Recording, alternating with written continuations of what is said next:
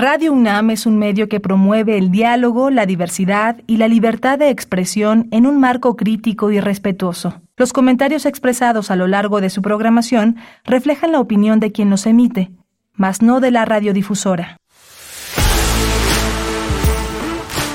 Radio UNAM presenta Prisma RU. Una mirada universitaria sobre los acontecimientos actuales. Prisma RU. Relatamos al mundo.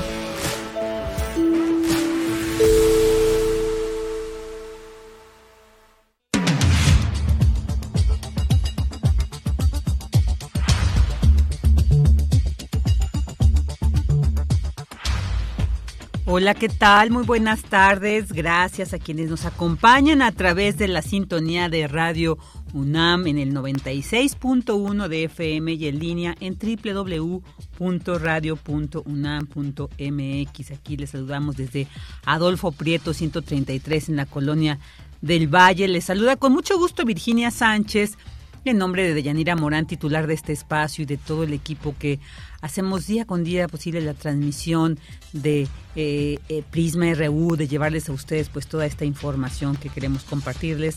Les damos la más cordial de la bienvenida. Julio junio 21 ya es el último día de esta semana, ya se terminan las vacaciones en la UNAM, el lunes a retomar actividades, así que a terminar de disfrutar este fin de semana. Ahí les tenemos algunas invitaciones, algunos regalos para que puedan disfrutar este fin de semana ya así cerrar con broche de oro esta temporada vacacional que ya termina. Este viernes 21 de julio retomaremos el tema de Perú ayer por algunas cuestiones ahí que el periodista Diego Salazar no pudo, eh, con, no pudimos contactarnos con él, pero bueno, es un tema muy importante, así que el día de hoy vamos a hablar sobre ello, sobre las movilizaciones que se han llevado a cabo, la tercera toma de Perú, como se le ha llamado, qué está pasando también, pues sobre esas protestas que exigen la renuncia de la presidenta Dina Boluarte, que se cierre el, el Congreso, la convocatoria de elecciones generales y también a una asamblea constituyente. Bueno, para ello, como decía, vamos a platicar con el periodista peruano Diego Salazar. También hablaremos sobre la encuesta nacional de seguridad pública urbana correspondiente al segundo trimestre de 2023 que presentó el INEGI y será el doctor Javier Oliva Posada de la Facultad de Ciencias Políticas y Sociales de la UNAM quien nos compartirá un análisis sobre los datos que arroja dicha encuesta. Y seguimos conmemorando el aniversario luctuoso de Pancho Villa, un personaje definitivamente emblemático de la historia de nuestro país que ha, bueno, pues recorrido todo el mundo ya 100 años de que fue asesinado este símbolo revolucionario. Y para ello vamos a tener una entrevista con el escritor Paco Ignacio Taibo II, uno de los biógrafos más expertos precisamente sobre el general Villa. También vamos a tenerles información sobre la obra de teatro Xolotl que presenta Zona de Títeres y también como todos los viernes Melomanía RU con Dulce Wet. Quiero anunciarles que les tenemos tres pases dobles de cortesía para disfrutar la propuesta escénica Generación Amarga que es para o bien el sábado 22 de julio a las 6 horas y para el domingo 23 a las 5 horas. Ya en un momento va a aparecer ahí el Twitter que desde mi cuenta y arrobado con Prisma RU van a poder pues ahí escribirnos quienes quieran llevarse uno de estos tres pases dobles. Así que quédense con nosotros aquí durante las próximas dos horas en Prisma RU y juntos relatemos al mundo.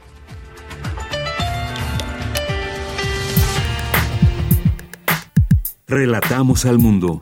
Relatamos al mundo.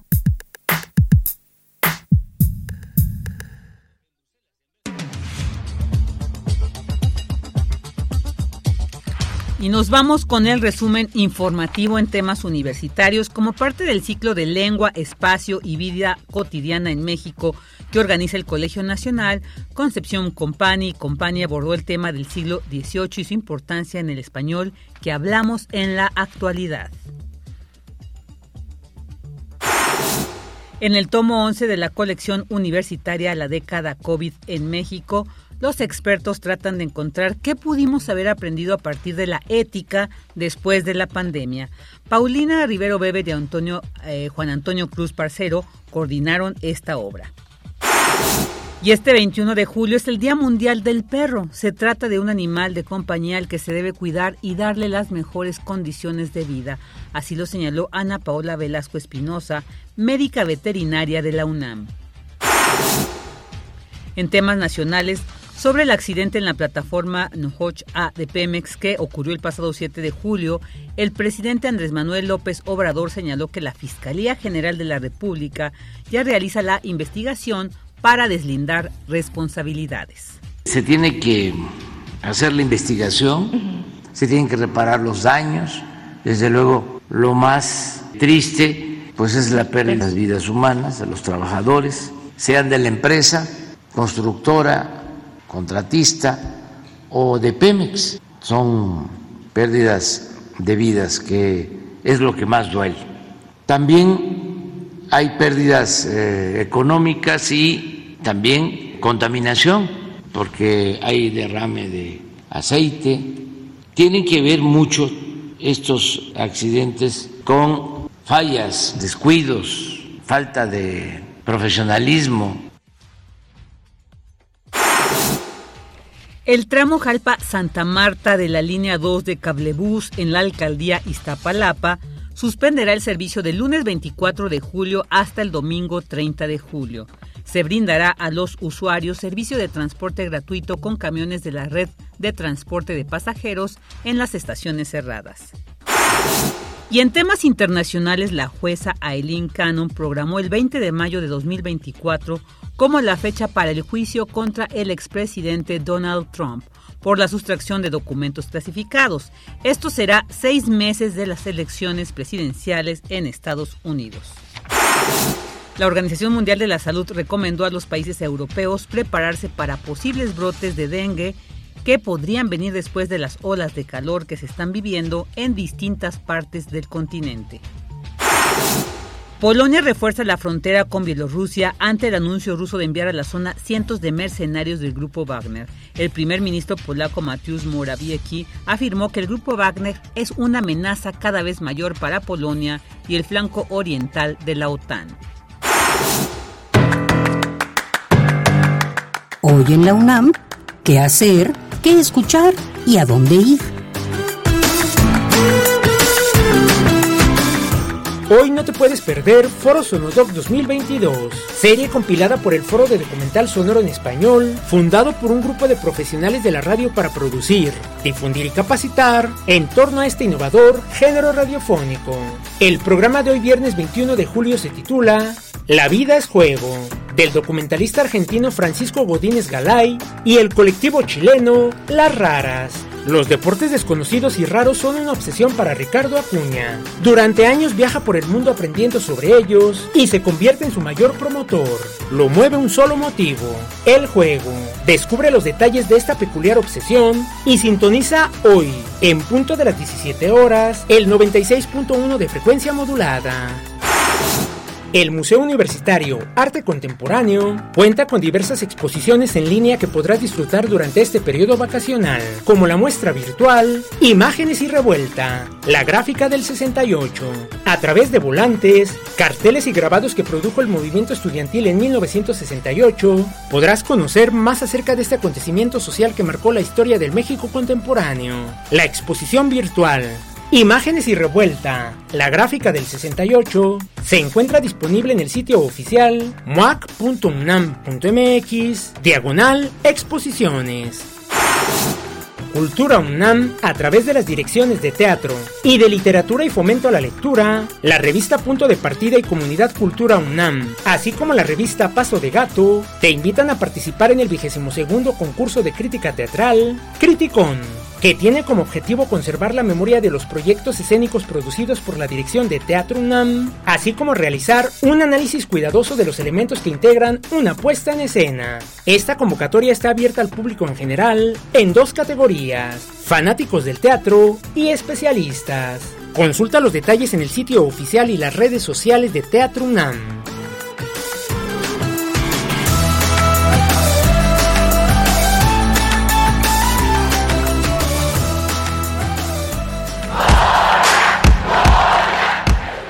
Campus RU.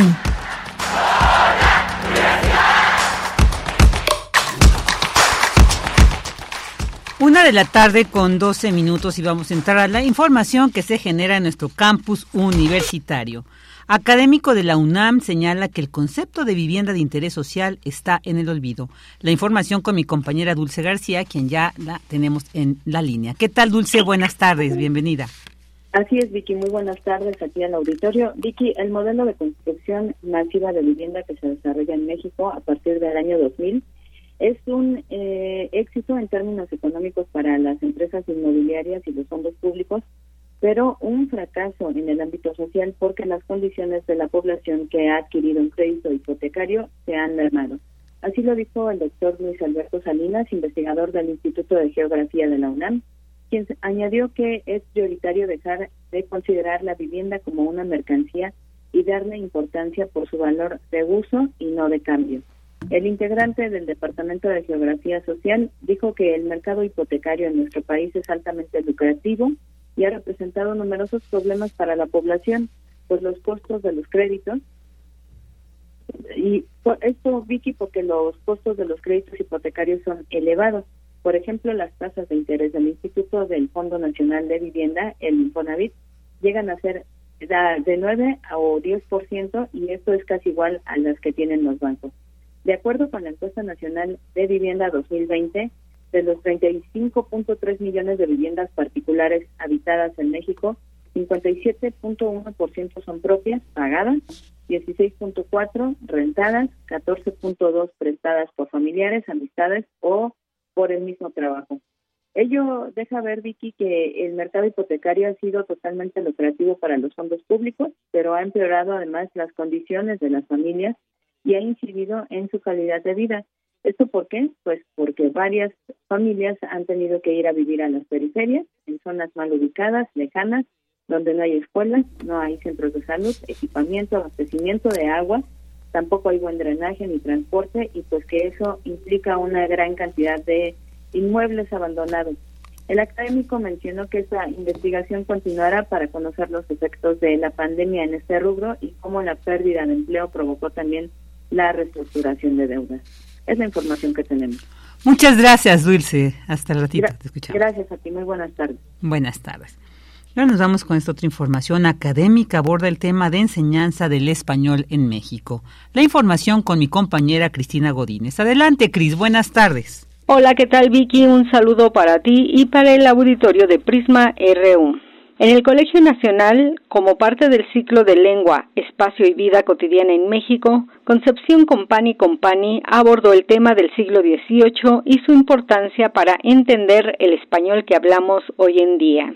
Dijo que en el proceso lingüístico general, el español se trasplantó en un espacio distinto que fue América, empezó como una lengua de conquista y terminó como lengua patrimonial de 125 millones de mexicanos y esa patrimonialización se empezó a hacer evidente en la segunda mitad del siglo XVIII.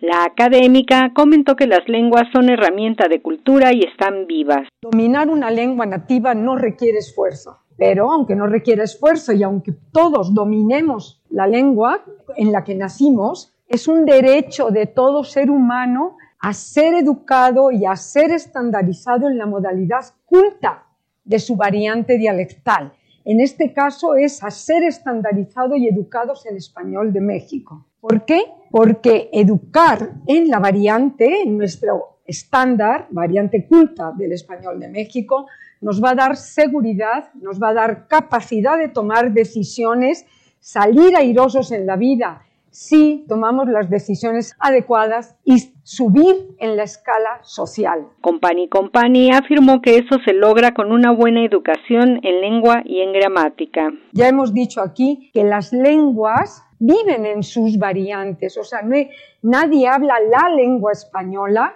sino una de las variantes de la lengua española. Nadie habla el español de México, sino una de las ocho o nueve zonas dialectales del español de México. Pero cada uno de los 500 y poco millones de hablantes nativos de lengua española construimos y somos propietarios de la lengua española y contribuimos a hacer de la lengua española un ADN cultural patrimonial para 500 y pico millones de personas. Eso es lo que es una lengua. Y, ojo, no pequeña cosa, el español de México contribuye a ese patrimonio con la cuarta parte del mundo hispánico general, con 125 millones, un poco más, de hispanohablantes nativos que solo han tenido como patrimonio desde sus abuelos y sus bisabuelos lengua española. Vicky, para la especialista, la lengua va de la mano con la seguridad y la libertad. Saber cómo hablamos es saber mejor quiénes somos.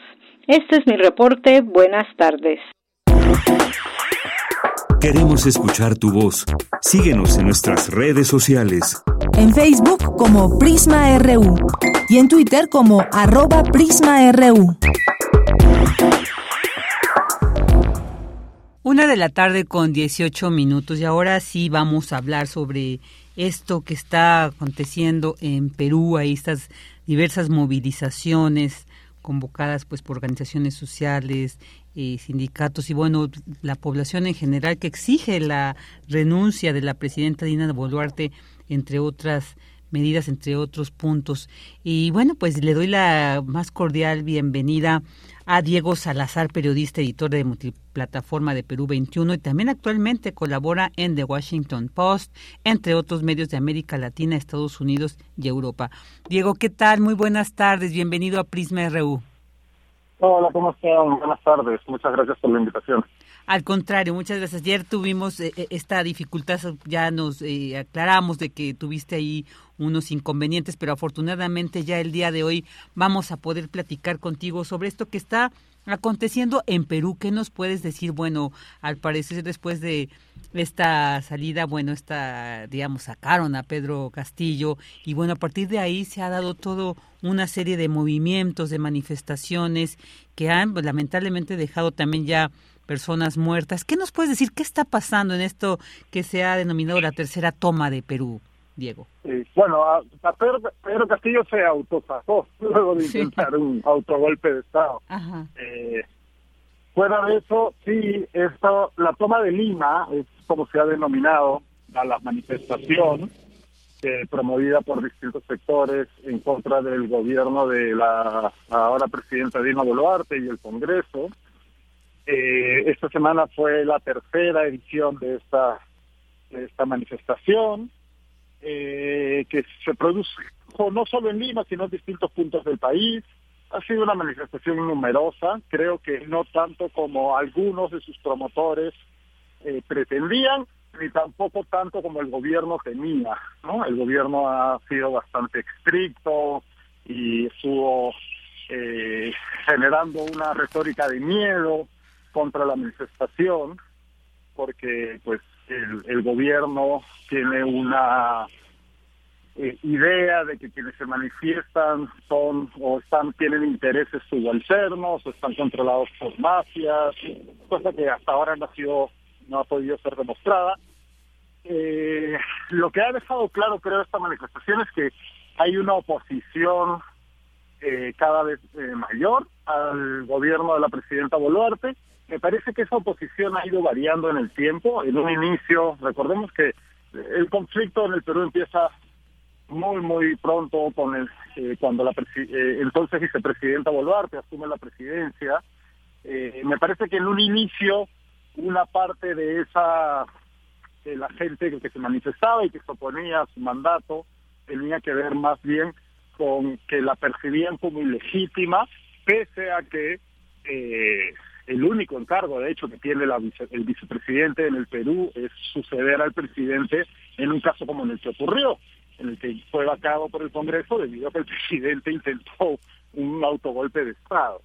Eh, pero esa legitimidad, me parece que hoy, si bien eh, sigue en discusión, me parece que ya no es el motor principal de la protesta. El motor principal de la protesta, a mi modo de ver y el de otros analistas, pasa por una oposición férrea al gobierno a su manejo de precisamente las manifestaciones y el conflicto social que estamos viviendo.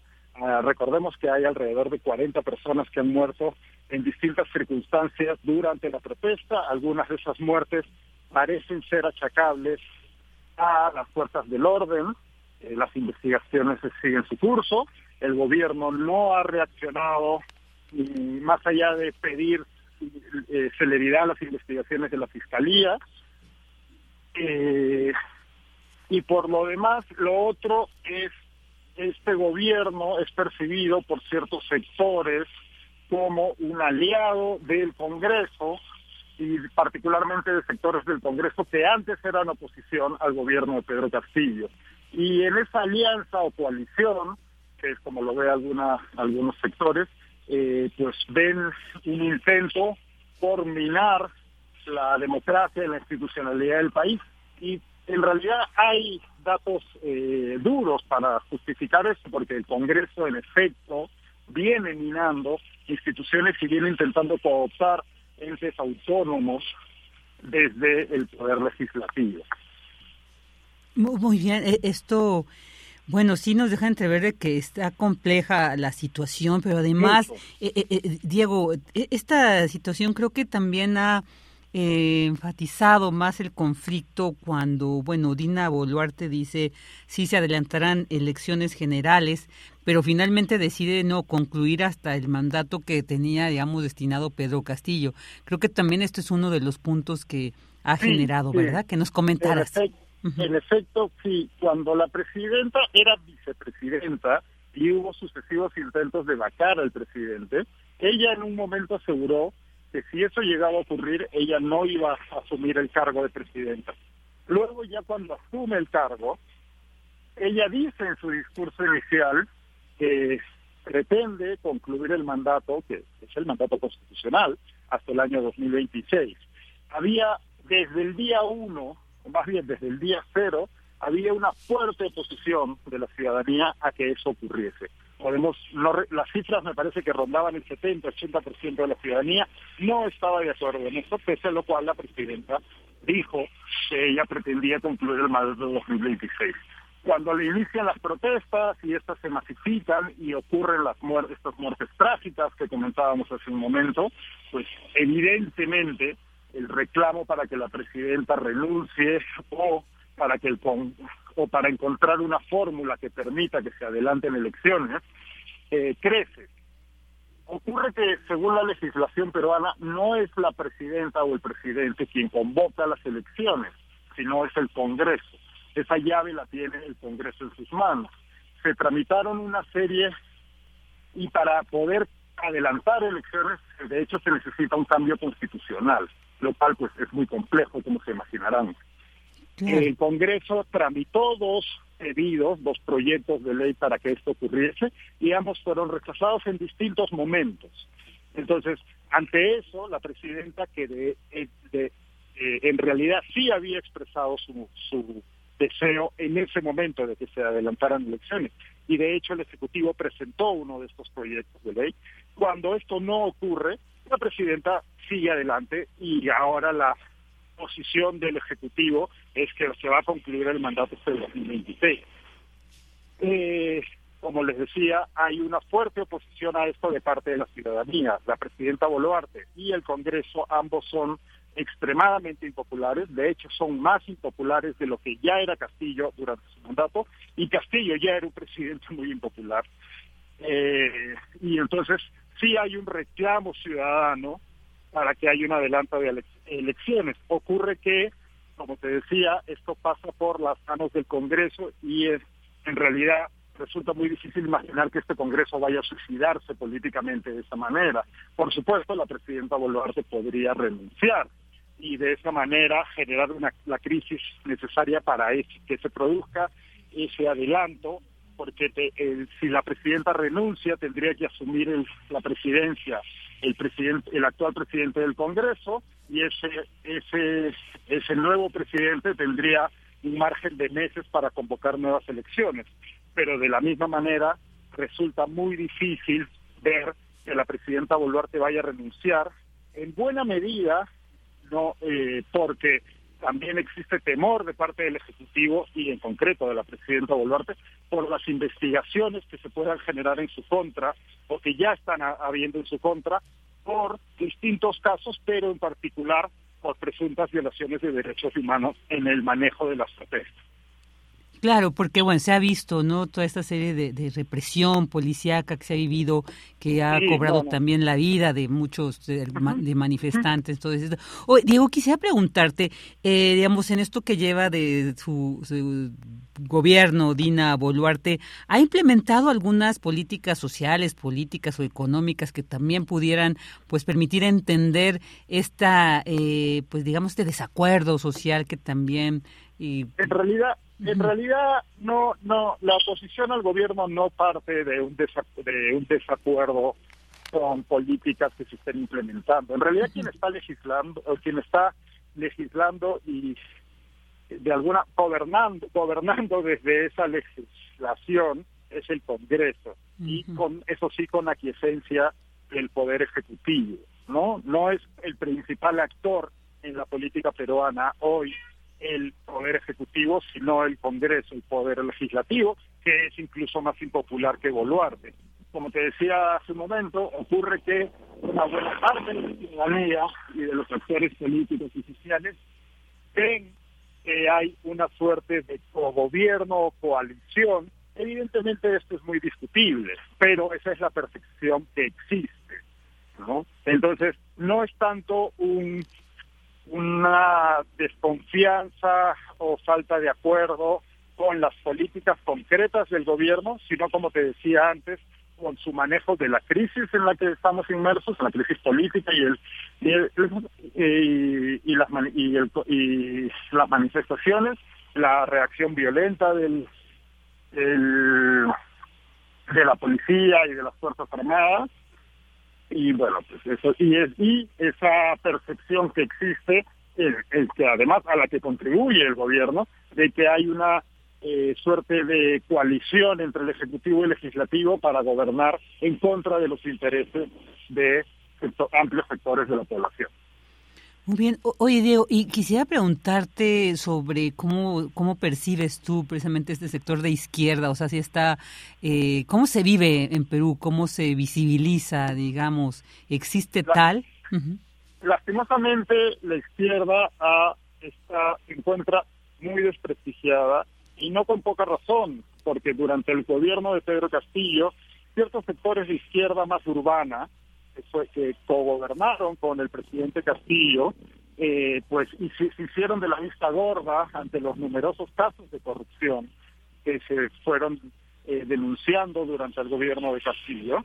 Y de hecho, algunos de esos sectores, los más eh, extremos, si se quiere, yo no diría radicalizados, pero sí quizás un poco más extremos, incluso han pasado a una suerte de fase negacionista en la que de manera similar al, al presidente mexicano Andrés Manuel López Obrador, están, niegan que haya hubiera, hubiera habido siquiera un intento de golpe de Estado del presidente Castillo, cuando evidentemente todos lo vimos en televisión en vivo y en directo. ¿no? Entonces estos sectores de izquierda están realmente muy desprestigiados de cara a la ciudadanía. No hay, no tienen una como te decía, son sectores, sectores más urbanos, ubicados principalmente en Lima, que fueron parte del gobierno de Pedro Castillo, en algunos casos, ya sea como ministros en distintas instancias del gobierno, no supieron desmarcarse del gobierno de Castillo cuando este gobierno estuvo encharcado en escándalos de corrupción. Y además tienen una distancia y una desconfianza, existe una distancia y una desconfianza hacia ellos de parte de otros sectores, más bien en regiones en el interior del país. ¿no? Entonces, la, ahorita mismo uno podría decir que la izquierda no es el actor más relevante. Eh, las protestas que estamos viendo no están siendo eh, promovidas ni orquestadas desde los partidos políticos o desde asociaciones políticas que podamos calificar como de izquierda. Sí, eh, sin que esto sea óbice para que participen de ellas y las promuevan en sus redes sociales y eso, pero no no son una fuerza eh, política ahorita mismo relevante y de hecho eso es una de las cosas más sorprendentes. No estamos viendo un movimiento que ha, ha tenido en meses pasados pues eh, eh, una relevancia muy importante con manifestaciones que podríamos considerar masivas en distintos puntos del país, pero sin embargo no, han surgido líderes que sean capaces de aglutinar ese descontento y esa oposición en contra de la, la presidenta Boluarte, ¿no? Y, en ese sentido, digo, entonces, bueno, se está exigiendo la renuncia de Dina Boluarte, pero bueno, digamos, eh, planteando el escenario de que renunciara, o sea, habría algunos candidatos visibles o realmente también se corre el riesgo de, poner una condición a céfalo, un gobierno, ¿no? Así en Perú. ¿Cómo ves esto? Porque, pues sí está. O sea, si la presidenta renuncia, cosa que ahora mismo parece poco probable, eh, si la presidenta renuncia, el, mecanismo de sucesión que se activa es la presidenta ya era vicepresidenta, no hay no había vicepresidente segundo en la plancha presidencial de Pedro Castillo, por lo cual si la si la presidenta renuncia, el quien asumiría la presidencia de la República es el actual presidente o el, quien, quien sea el presidente del Congreso en ese momento. Eh, de hecho, va a haber elecciones para la nueva mesa directiva del Congreso en las próximas semanas, en los próximos días. Eh, entonces, quien sea elegido presidente o presidenta del Congreso en los próximos días asumiría la presidencia de la República con el mandato expreso, aquí sí es expreso, ese, ese, ese nuevo presidente o presidenta de la República sí tiene el mandato constitucional de convocar a elecciones con el Congreso. A la, eh, la Constitución no es clara en cuál es la temporalidad, sino que dice que eh, de inmediato o eh, es, una, una un fraseo por ese estilo, ¿no? Entonces, quien asuma la presidencia sí tiene que convocar elecciones en los siguientes meses. Ok, esto pues sí también eh, prevé lo, complejo de la situación. Oye, digo, ya para ir cerrando esta entrevista, pues desde tu experiencia también, ¿cómo también juega el papel los medios de comunicación en Perú? Digamos, tú eres un periodista que eh, maneja un, medio ahí y también a, nivel internacional, pero también es interesante conocer el papel de los medios, en este caso de, de Perú, que a veces no nos llega. ¿Cuál sería tu apreciación? Sí, claro. Eh, pues como, como ocurre en buenas en casi todas partes, hoy en día la sociedad peruana se encuentra muy polarizada, ¿no? Y, y unos agentes de esa polarización, lastimosamente, son los medios de comunicación. Eh, los medios de comunicación en el Perú ya vienen arrastrando un descrédito importante, eh, de hecho vienen arrastrando de años, y que además sufrió un golpe muy duro, autoinfligido, en las elecciones presidenciales del 2021, cuando buena parte de los medios jugó un penoso papel eh, intentando dirigir el voto hacia la candidata Keiko Fujimori durante la segunda vuelta y luego apoyando la narrativa fraudista de la candidata perdedora, de Keiko Fujimori. ¿no? Entonces, digamos que los medios están muy desprestigiados en el Perú. Lastimosamente, eh, la ciudadanía eh, opina en, en buena medida que responden a intereses más bien empresariales que a sus audiencias. Y si bien hay periodistas que son eh, ejemplares y hay y hay medios que ofrecen revelaciones periodísticas importantes de otra manera no conoceríamos buena parte del de, entramado de corrupción que existió durante el gobierno de Pedro Castillo y también eh, algunas nuevas denuncias que se están viendo en semanas recientes respecto al gobierno de Dina Boluarte y, por ejemplo, una acusación muy puntual ah, eh, periodística que ha surgido estos días es la se le acusa a Dina Boluarte de haber plagiado en dos, no en uno, sino en dos libros publicados hace muchos años. Entonces, si bien sí existe prensa que hace su trabajo, eh, pues lastimosamente el trabajo de la mayoría parecería confirmar esa percepción que tiene la ciudadanía. Y en la, en la cobertura de las protestas de los últimos meses, también hemos visto cómo cierta prensa eh, pues cubría de manera sesgada eh, las manifestaciones, lo cual ha soliviantado aún más a la ciudadanía. Oye, pues esto también nos deja entrever de repente hasta algunas situaciones muy similares a lo que vivimos pues en este país. Digo, pues ya para terminar, algo que quieras decir que sea importante, también que nos quede claro sobre esta situación que se vive en Perú y que creas trascendental. Sí, yo creo que, pues lastimosamente, creo que lo que se está viviendo en Perú es una suerte de laboratorio del de desastres políticos que, rap, que de manera muy fácil y rápida podría extenderse a otros países en la región. Eh, así que yo yo les diría a los escuchas eh, tanto en México como en otros lugares que no, si bien Perú puede ser un país con el que mucha gente no tenga conexión, está en Sudamérica, no es tan cercano, pese a que tiene una larga tradición de, eh, de relación con México, que vale la pena prestar atención a lo que está ocurriendo en Perú, porque eh, eh, estamos viendo una degradación del sistema político democrático peruano que muy rápidamente podría extenderse a otros países. Claro, pues muchísimas gracias Diego por habernos dado estos minutos, esta entrevista a Prisma RU, te mandamos un fuerte abrazo y bueno, pues hasta pronto. Ahí seguiremos, por supuesto, atentos de lo que sigue pasando, aconteciendo en Perú. Hasta pronto. Ha sido un placer, muchísimas gracias. Un placer para nosotros. Diego Salazar, periodista, editor de multiplataforma de Perú 21 y también colaborador en The Washington Post y entre otros medios de América Latina, Estados Unidos y Europa. Continuamos. Queremos escuchar tu voz. Síguenos en nuestras redes sociales. En Facebook como Prisma RU y en Twitter como arroba PrismaRU.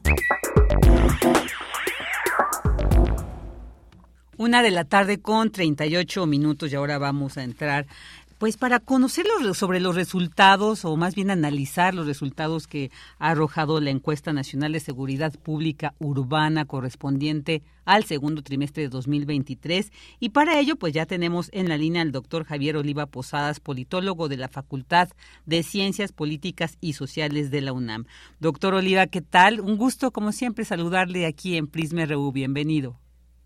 ¿Qué tal, Qué gusto de saludarte. Muchas gracias por la consideración. Saludos al equipo ahí en, en cabina, siempre muy amables conmigo y, por supuesto, en nuestro auditorio Prisma. Prisma una Oye, que Escuchaste que dije nuestro auditorio, perdóname. No, ya, ya ustedes forman parte también, claro. Y soy Virginia, estoy cubriendo a, a Della, Della está de vacaciones. Ah, no me avisaron eso, Virginia. no, no hay ningún problema. Está, Oye, yo no soy Javier, soy Pedro. No, ahí, entonces, ahí como que fue el, este, bueno, la confusión muta. Doctor, pues, esta encuesta que nos arroja este primer este segundo trimestre de 2023, eh, bueno, pues el 62 3% de la población de 18 años y más considera inseguro vivir en su ciudad. ¿Esto qué ha cambiado, digamos, esta percepción sobre, eh, sobre encuestas anteriores? Bueno, eh, estaba yo leyendo que eh, para esta entrevista, gracias Virginia por la oportunidad, estaba leyendo los índices que se están evaluando ahora, que es esta encuesta que es trimestral, eh, se estaban comparando de manera anualizada, en donde hay una disminución del 4%. Sin embargo, y lamentablemente hay otros indicadores que no arrojan, me refiero a los homicidios dolosos eh, con arma de fuego en el entorno de actividades criminales. Eh, no así se ve, por ejemplo, en el caso de la violencia machista, donde incluso hay un ligero aumento, que bueno, pues puede ser que en términos porcentuales 2 o 3% de manera eh, general le diga muy poco a las personas o a la ciudadanía en general, pero un 2 o 3% pueden representar en, en, un esquema de análisis estadístico varios cientos de casos, ¿no? Entonces, eh, me parece que la lectura también hay que darle sus, matices, además de que algunos eh, especialistas han estado señalando algunas discrepancias entre los datos que da a conocer el, el, el INEGI precisamente en esta semana y los datos de, por ejemplo, del, Secretariado Ejecutivo del Sistema Nacional de Seguridad Pública, que depende de la Secretaría de Seguridad y Protección Ciudadana, ahí hay un desfase de, datos. Y por el otro lado, organizaciones civiles, sobre todo en este caso estuve leyendo los planteamientos de algunas lideresas de las madres buscadoras que desafortunadamente tienen algún hijo o hija que no que no localizan eh, en donde eh, ellas, una de ellas incluso señala una subestimación en el caso de personas no localizadas de hasta el 25%. Entonces, lamentablemente, Virginia, para poder establecer una política o establecer objetivos, pues lo más importante es siempre contar con, información precisa eh, y bien bien realizada, bien documentada. Porque, por ejemplo, quiero hacer una, una nota eh, al margen sin que sea necesariamente vinculado al tema del INEGI, pero sí es importante saber que llevamos tres años sin que el gobierno federal haga la encuesta nacional de adicciones. Es decir, cómo se van a establecer los programas para prevenir o desactivar o desincentivar el consumo de drogas cuando no tenemos una métrica siquiera para saber por dónde tenemos que empezar o en qué ciudades se concentran, en qué edades es donde más hay consumo de drogas, qué tipo de drogas se consumen.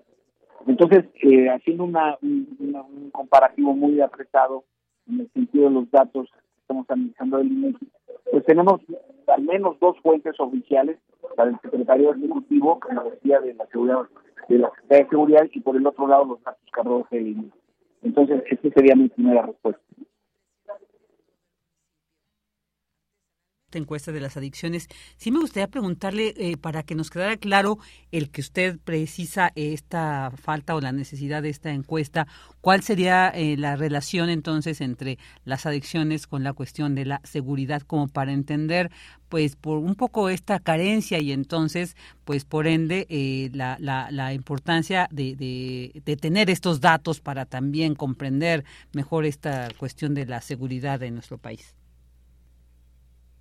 Bueno, Virginia, en primer lugar lo que hay que decir es que la actividad en torno al tráfico y consumo de drogas tiene una sinergia eh, que degrada el entorno social, el, entorno, por supuesto, familiar y laboral. Entonces, eh, evidentemente las personas que tienen la debilidad psicológica y de carácter y caen, caen lamentablemente en los cuadros de adicción, que no, no en este caso estamos analizando las drogas ilegales, pero también tenemos el alcohol el tabaco, ¿no? Como una como fuentes de adicción importantes, eh, aunque legalizadas, ¿no? Entonces, eh, aquí en, el caso específico del consumo de las drogas ilegales, pues tiene que ver mucho con eh, dónde se consigue, a qué precio se consigue. Lamentablemente muchos de los homicidios que, nos enteramos diariamente, porque eso hay que decirlo también, diariamente tienen que ver con lo que se conoce como vendedores de droga al menudeo, ¿no? De tal manera que eh, se disputan, el, sobre todo durante el periodo de la pandemia, por las eh, restricciones a, la, a salir de casa, entonces eh, la, la violencia no, no cesó, al menos en ese en ese sentido, me refiero a la violencia relacionada con el tráfico de drogas, y entonces esto de alguna manera lo vemos lo vemos reflejado en la búsqueda de recursos, desde luego ilegales, el asalto a mano armada, el robo simple, ¿no? Eh, para tener el dinero suficiente y poder ir a comprar las dosis de la persona que lamentablemente se encuentre en un cuadro de drogadicción. Entonces, por eso es importante tener esta métrica. Eh, por, ejemplo, no tenemos datos, es increíblemente grave, que en plena, pues, que en plena, no, no solo por eso, pero justo cuando está la crisis grave entre China, los Estados Unidos y México respecto al fentanilo y los precursores para fabricarlo y exportarlo. En México no sabemos cuántas personas fuman fentanilo. Oigan, es que el mes pasado se murieron, estoy dramatizando, ¿no? Hace un mes se murieron dos en Culiacán, bueno, y eso es indicativo, no es indicativo, este, se está comenzando a consumir el fentanilo en México, ¿en dónde? ¿No? Entonces, sí me parece que tenemos una plataforma incompleta, para decirlo de una manera precisa, en lo que se refiere a la construcción de los datos, que si bien el INEGI tiene un bien ganado prestigio en ese sentido, pero eh, a veces me, parece que las instituciones, en este caso con la métrica, con los números, con los números absolutos y con los relativos, pues de alguna manera eh, acompañar a, a, las afirmaciones, sobre todo del titular del Ejecutivo, de este y del anterior, no estoy diciendo que es un caso excepcional lo que estamos viviendo ahora, desde luego. Esta sería mi segunda respuesta. Claro, muchas gracias, doctor. Y bueno, también pues en esta cuestión de cómo se percibe la inseguridad desde la cuestión de género, porque pues esta encuesta dice que el 68.6% de las mujeres consideran inseguro vivir en su ciudad en contraste con el 54.8% de los hombres. O sea, son más las mujeres que se sienten inseguras. Yo creo que eso también nos deja entrever una problemática, esto de la violencia de género que tanto pues ahora está eh, se está reflexionando, se está pues realmente exigiendo, ¿no? que se atienda esto a los feminicidios que seguimos pues lamentablemente sufriendo en el país. Yo creo que esto también este dato nos tiene que dar para la reflexión el que las mujeres sean más mujeres las que se sienten inseguras en, en su ciudad. sí, fíjate que ahora, en este periodo de la pandemia, tomé un curso para la prevención de violencia de género en la, en, en, digamos, en, en el Zoom, ¿no? Pero aquí lo importante, Virginia, de señalar es que eh, lo que aprendí es a, llamarle violencia machista, porque hubo a, uno de los compañeros que tomaron el curso dijo, oiga, pero también la violencia de las mujeres hacia los hombres. Y con datos estadísticos, la, la expositora, de una manera muy precisa, dijo, mire, en los estudios comparados, el 2% de la violencia de género la ejercemos las mujeres contra los hombres. Por lo tanto, la forma correcta de llamarle, y yo creo que también estoy de acuerdo con eso, es violencia machista para no ocultar el maltrato que los hombres le damos a las mujeres en términos generales de las prácticas sociales, sean laborales, familiares o vecinales, pero o, simplemente en las comunidades. Entonces, esta parte es muy importante y como tú muy bien lo apuntas en, la referencia que tenemos del, del INEGI, pues seguimos viviendo una, una sociedad desafortunadamente retrógrada, muy atrasada en lo que se refiere al trato de respeto a las mujeres en cualquier eh, circunstancia, en cualquier eh, situación, y que eh, esta falta de, cortesía, esta falta de, de, buenos principios, pues se traduce en violencia pues, verbal, física, psicológica, económica en el caso de las parejas, en muchos de los casos. Entonces, sí es, sí es un tema que tenemos que seguir tratando de manera muy, muy seria. Por eso yo cuando me hablan de democracia en México, yo tengo mis dudas, porque una cosa es el procedimiento de ir a la urna y escuchar a los candidatos y candidatas y votar, pero otra cosa es la práctica del día a día, donde esa democracia yo no la veo, no la percibo en la medida en que las mujeres son maltratadas por los hombres en, en México. Este es mi tercer comentario. Muchas gracias por el mismo, doctor. Y bueno, también pues hablar eh, de las ciudades que también este esta encuesta eh, refleja donde se sienten, donde digamos que se han registrado como donde más inseguridad se siente y que está Fresnillo por encima, pero llama la atención que algo más cercano acá a la Ciudad de México entonces, Naucalpan de Juárez, ¿no? Un poco donde se siente una inseguridad con el 88.0%. Y bueno, finalmente Colima con el 85.7%. O sea, realmente los porcentajes sí son muy altos, pero ¿cómo ve en cuanto un poco a la variación de los estados donde ahora se registra, pues, este sentir de inseguridad? ¿Qué tanto también ha cambiado? Porque bueno, la Ciudad de México era considerada una de las más inseguras, sin embargo ahora pues no aparece como tal entre las entre estos cuadros, entre estos registros. También qué podríamos leer de, estos resultados, doctor. Bueno, es que también las manifestaciones de, de, las violencias, como le llaman los y las especialistas, eh, tienen una eh, pues una especificidad en lo que se refiere al entorno y a las prácticas sociales yo, yo siempre he mantenido una postura crítica respecto de quienes dicen que es el programa de seguridad nacional. Pues no es lo mismo, no es lo mismo Tizimín que la Sierra Negra de Songolica o la frontera chica, como se le conocen a los municipios de, de, Tamaulipas colindantes con Texas, o incluso en la Ciudad de México las propias demarcaciones de las alcaldías, y como tú hablas ahora en el caso de Naucalpan, pues incluso dentro del propio Estado de México podemos encontrar eh, zonas, eh, sobre todo las próximas al sur, en lo que es la región conocida como Tierra Caliente, que hoy por hoy es una de las zonas lamentablemente más violentas del país. Entonces, me parece que tiene una visión tan amplia, tan tan tan, tan homogénea, pues eh, lo que hace es justamente eh, perder de vista o nos provoca que perdamos de vista las especificidades de cada grupo, de cada comunidad, de cada municipio incluso, ¿no?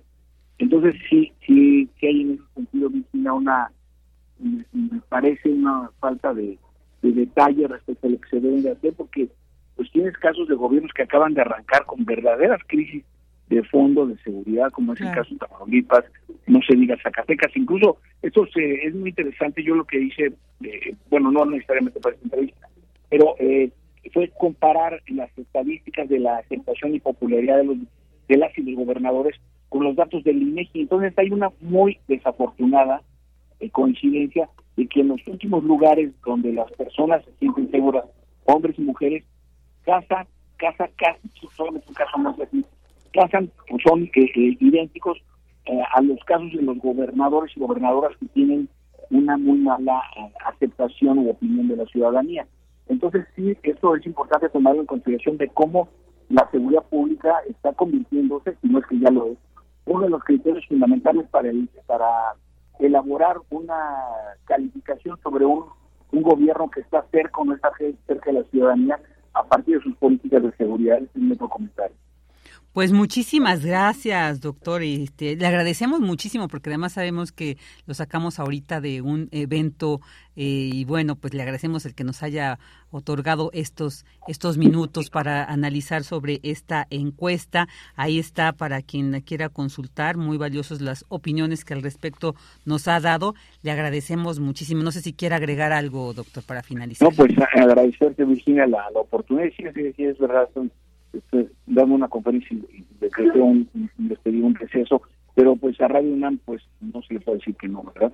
Muchas gracias por ello. Pues le mandamos un fuerte abrazo, doctor, y bueno, pues hasta pronto, porque como bien lo dijimos al inicio, usted ya es parte de este programa.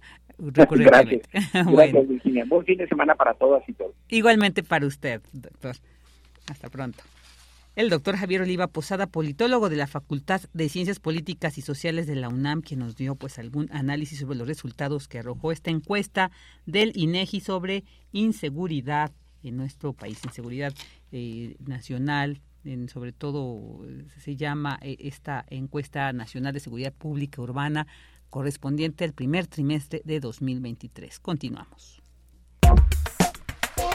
Tu opinión es muy importante escríbenos al correo electrónico prisma.radiounam@gmail.com.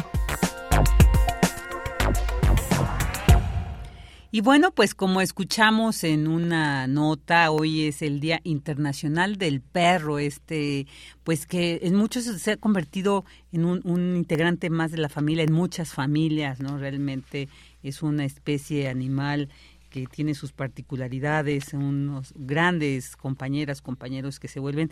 Y bueno, pues eh, por ello también es que los encontramos, son tema de muchas canciones, así que vamos a escuchar esta canción del ya fallecido, pero una gran voz que fue Alberto Cortés con esta canción que se llama El Callejero.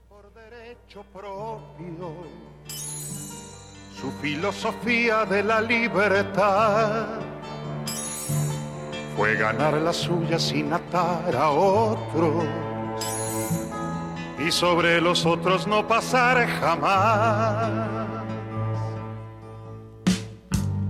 Aunque fue de todos, nunca tuvo dueño que condicionara su razón de ser.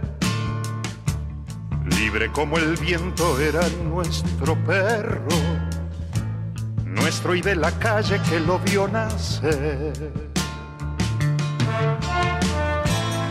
Era un callejero con el sol a cuestas, fiel a su destino y a su parecer, sin tener horario para hacer la siesta, ni rendirle cuentas al amanecer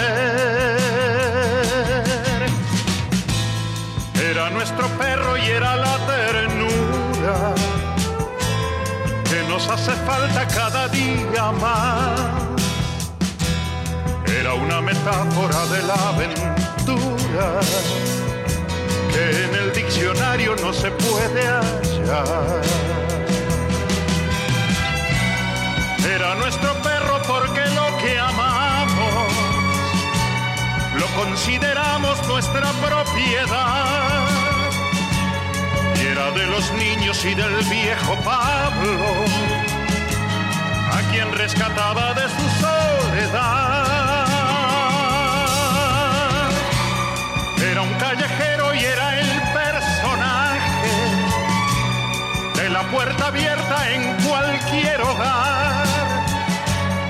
Era en nuestro barrio como del paisaje el sereno, el cura y todos los demás.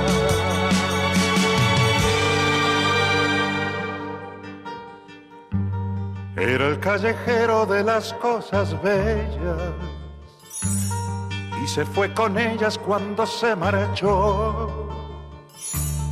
Se bebió de golpe todas las estrellas, se quedó dormido y ya no despertó.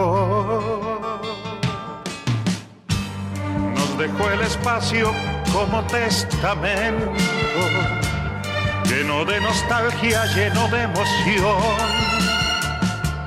Vaga su recuerdo por los sentimientos para derramarlos en esta canción.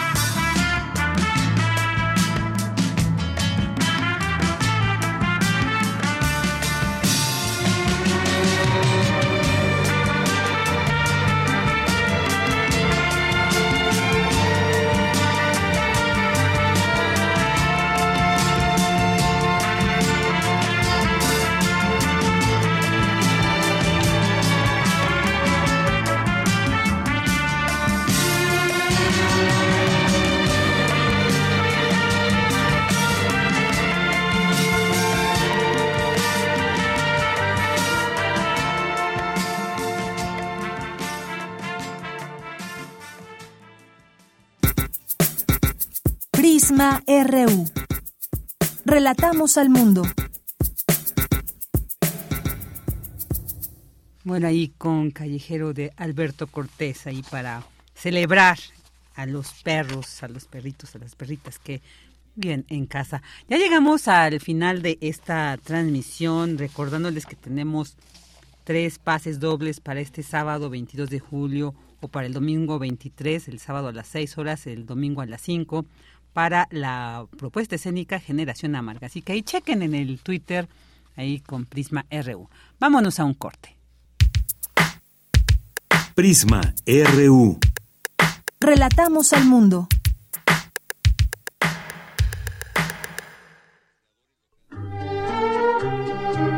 Compartimos música para inspirar un recuerdo. Pero también podemos compartir recuerdos que nos lleven a las mismas canciones. Cancioncitas me faltan. Cancioncitas, tercera parte. Todas las caras de la música popular del siglo pasado. En memoria y de la mano del maestro Fernando González Gortázar. Escucha este clásico de Radio UNAM todos los lunes a las 17 horas por el 96.1 de frecuencia modulada. Radio UNAM. Experiencia sonora. Lo social, lo político, lo económico, lo cultural son fenómenos que nos competen a todas y a todos. Nada debe sernos impuesto, porque tenemos una voz, una opinión, tenemos derecho a debate. Analiza lo que sucede en la sociedad en compañía de universitarios, juristas, especialistas y activistas. Con Diego Guerrero, los martes a las 16 horas por Radio UNAM. Experiencia Sonora. Si te interesa proveer de bienes o servicios a partidos políticos, coaliciones, precandidaturas, candidaturas, aspirantes y candidaturas independientes, debes inscribirte y estar activo en el Registro Nacional de Proveedores. Es rápido y fácil. Realiza tu alta en rnp.ine.mx. Si ya te inscribiste, mantén actualizada la información de los bienes y servicios que ofreces. Recuerda que si no estás en el RNP, no podrás ofrecer tus bienes o servicios. Mi INE es valioso porque mi INE nos une.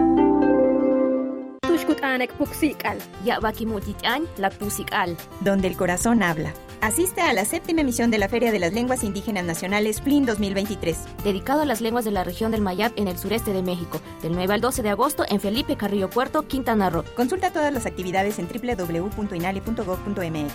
La FLIN, un espacio de diálogo, vinculación e intercambio para el fortalecimiento de las lenguas indígenas nacionales. Asiste, Instituto Nacional de Lenguas Indígenas. Secretaría de Cultura. Gobierno de México. Queremos escuchar tu voz. Síguenos en nuestras redes sociales. En Facebook como Prisma RU y en Twitter como arroba PrismaRU.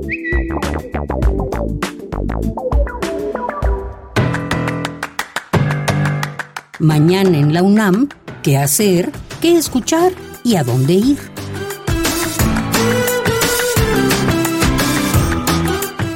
Mañana tienes una cita con Frida Rebontulet y su gabinete de curiosidades. Te invitamos a escuchar la obertura cubana de George Gershwin, inspirada en una de sus vacaciones por Cuba. La interpretación que se ofrece fue grabada en la sala Nezahualcóyotl en mayo de 2016, bajo la dirección de Alejandro Gutiérrez. Acompaña a Frida Rebontulet y su gabinete de curiosidades y sintoniza mañana en punto de las 17.30 horas la frecuencia universitaria de Radio UNAM. 96.1 de FM. Jake, dueño de una desmontadora de algodón, prende fuego a la propiedad de su rival en el negocio. El extranjero adinerado, Silva Vicarro, quien venga este acto en la esposa de Jake, una mujer obesa e infantil. Es una historia de maltrato a una mujer indefensa por parte de un marido viejo que la anula y del hombre joven por el que se siente atraída, pero quien no duda en utilizarla. Esta es la premisa del radiodrama 27 vagones de algodón, adaptación de la obra de Tennessee Williams. Sintoniza mañana en punto de las 20 horas el 96.1 de frecuencia modulada. Te recomendamos el curso Dibujar en San Ildefonso, donde aprenderás a bocetar, reproducir o reinterpretar los murales plasmados en este recinto cultural universitario. Este curso se lleva a cabo de martes a viernes de 11 a 17 horas y los sábados y domingos de 11 a 15 horas hasta el 27 de agosto. O si lo prefieres puedes participar en las asesorías de dibujo que se imparten los días jueves de 11 a 13.30 horas y los sábados de 11.30 a 14 horas. Ambas actividades son de entrada libre y cupo limitado. Para mayores informes consulta el sitio oficial o las redes sociales del Colegio de San Ildefonso. Para Prisma RU, Daniel Olivares Aranda.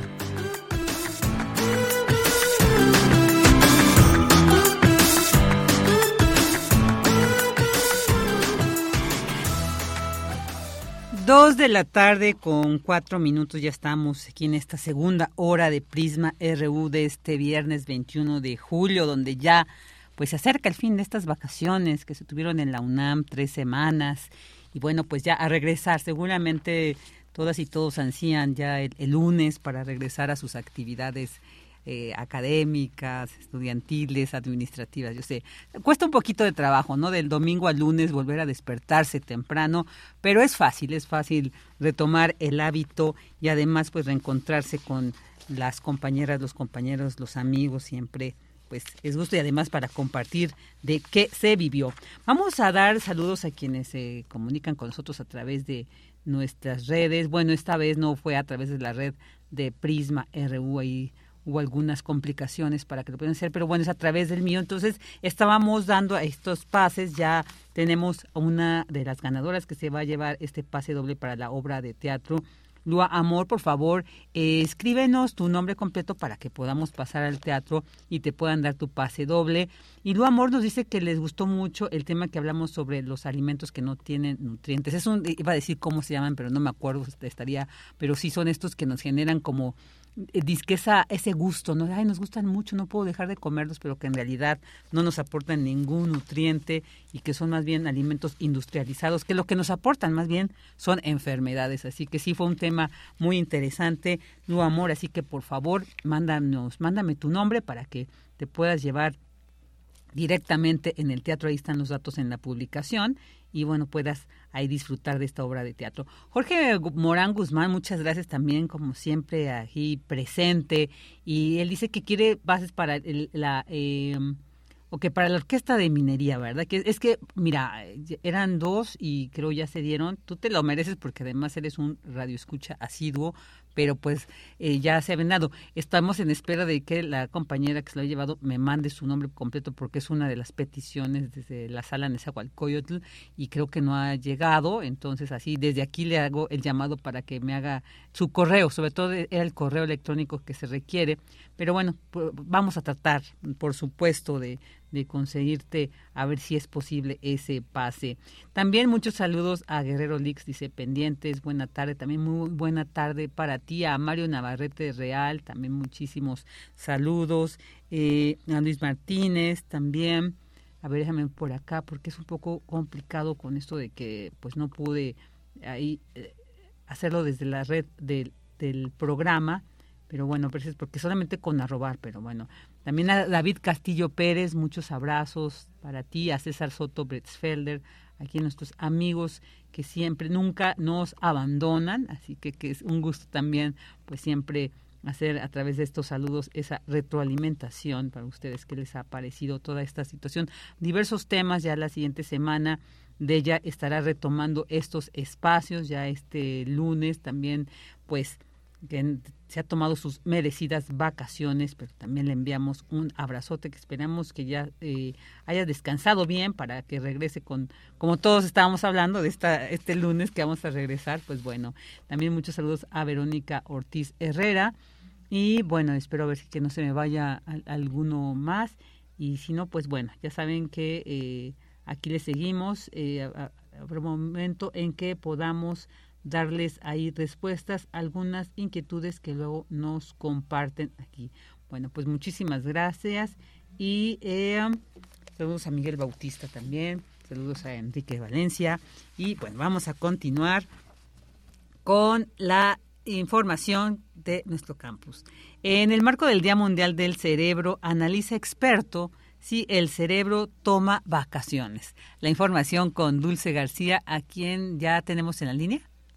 Sí, ya tenemos Dulce. Ok, Dulce, Dulce, nuevamente, buenas tardes. Buenas tardes, Vicky. Muy buenas tardes a ti el auditorio. Y bueno, pues hablando de descanso, Vicky, este descanso mejora el ciclo sueño-vigilia, las funciones cognitivas, la sensación de bienestar y brinda además recuperación de los sistemas musculoesqueléticos. Es en el marco del Día Mundial del Cerebro que se conmemora este 22 de julio, el doctor Hugo Sánchez Castillo académico del Laboratorio de Neuropsicofarmacología y Estimación Temporal de la Facultad de Medicina de la UNAM, señala que este órgano solo detiene su funcionamiento con la muerte, por lo que en los periodos de asueto también trabaja, pero tiene una menor carga. Destacó que durante los periodos de descanso bien nos podemos relacionar con actividades lúdicas, lo que genera una nueva condición en la cual disminuyen los niveles de estrés. Él es también presidente de la Sociedad Iberoamericana de Neurociencia Aplicada. Manifiesta que el cerebro desestresado se muestra en el cuerpo y pues asegura que el quitarse el estrés deviene en una recuperación de este sistema musculoesquelético y que hasta mejora la postura. En este contexto, Vicky, el doctor Sánchez Castillo estima que las etapas de asueto son fundamentales para la recuperación funcional y si se vive con tranquilidad ayudan a consolidar la memoria, recuperar los sistemas musculares, liberar sistemas cognitivos, reducir la ansiedad, incluso incidir en la eficiencia laboral. Esta es la información. Muchas gracias, Dulce. Gracias a ti, Vicky. Muy buenas tardes. Buenas tardes. Y bueno, ahora también nos vamos con esta información. Yo Pensé que esta nota le habíamos dado y por eso hice mención cuando lanzamos esta canción, pero la canción de Callejero, pero no es así. Esta nota apenas viene. Los perros son muy importantes para la humanidad, expresó académica de la UNAM. La información con mi compañera Cristina Godínez. Adelante, Cris, nuevamente buenas tardes. Vicky, buenas tardes. Un saludo para ti y para el auditorio de Prisma RU. Hoy en día es muy común ver por las calles de nuestra ciudad a estos simpáticos animalitos que se han convertido en una perfecta compañía para las personas y parte de las familias. De acuerdo con la primera encuesta nacional de bienestar autorreportado de 2021, el 73.4% de la población adulta en áreas urbanas y rurales declaró cohabitar con un animal. En 69.8% de los hogares se cuenta con una mascota, 43.8 millones son caninos, 16.2 millones son felinos y 20 millones de otras especies. Y con motivo del Día Mundial del Perro, que se celebra este 21 de julio, Ana Paola Velasco Espinosa, de la Facultad de Medicina Veterinaria y Zootecnia de la UNAM, hace un llamado a cuidarlos. Pues los perros son súper importantes para nuestra vida hoy en día. Se han vuelto parte esencial de nuestra vida diaria, pero también de nuestra compañía. De ser animales que nos ayudaban a proveer nuestros alimentos, a la casa, al cuidado de nuestras áreas, pues hoy en día se han vuelto una parte esencial de nuestra felicidad. Siempre debemos tomar en cuenta las cosas esenciales, ¿no? La primera, que tengan un espacio en el que puedan estar libres, que puedan ellos desarrollar su comportamiento, que se sientan seguros, que estén alejados del calor, del frío que no, no sufran ningún tipo de adversidad. Para la médica veterinaria es un mito que existan razas agresivas. Pues son razas que fueron destinadas o fueron creadas con un fin técnico en particular. Sin embargo, nosotros como humanos tenemos la posibilidad de detonar esas tendencias o esos comportamientos agresivos con lo que nosotros estemos creando. La también coordinadora de enseñanza quirúrgica de la Facultad de Veterinaria recomendó a quienes vayan a adoptar o adquirir un animal de compañía que se acerquen a los veterinarios para que les brinden orientación sobre el más adecuado para el tipo de vida y el carácter de cada persona. La gente debe de acercarse a determinar qué tipo de animal debe adquirir, si es que lo va a adquirir, o adoptar, si lo va a adoptar, ¿no? Me gustaría que que tuvieran esa comunicación con el médico veterinario. Hoy en México está la Federación Canófila Mexicana, que es la que tiene el conteo exacto de las razas registradas en México. La página de la federación viene mucha literatura sobre qué características tienen las razas físicamente, ¿no? O sea, fenotípicamente, sobre cómo es su carácter y todo. Y de eso, pues ustedes determinar si son el propietario adecuado para ese tipo de animal. Ana Paola Velasco señaló que se debe fomentar la cirugía de esterilización de los perros como una medida efectiva de control de su población. Y en el Hospital de Pequeñas Especies de la Facultad de Medicina Veterinaria y Zootecnia se ofrece esta cirugía y atención en todas las áreas de especialidad y servicios de diagnóstico. Vicky, este es mi reporte. Buenas tardes. Buenas tardes, Cris. Muchas gracias. Y ahora nos vamos con el reporte con Radio Francia Internacional. Relatamos al mundo. Relatamos al mundo.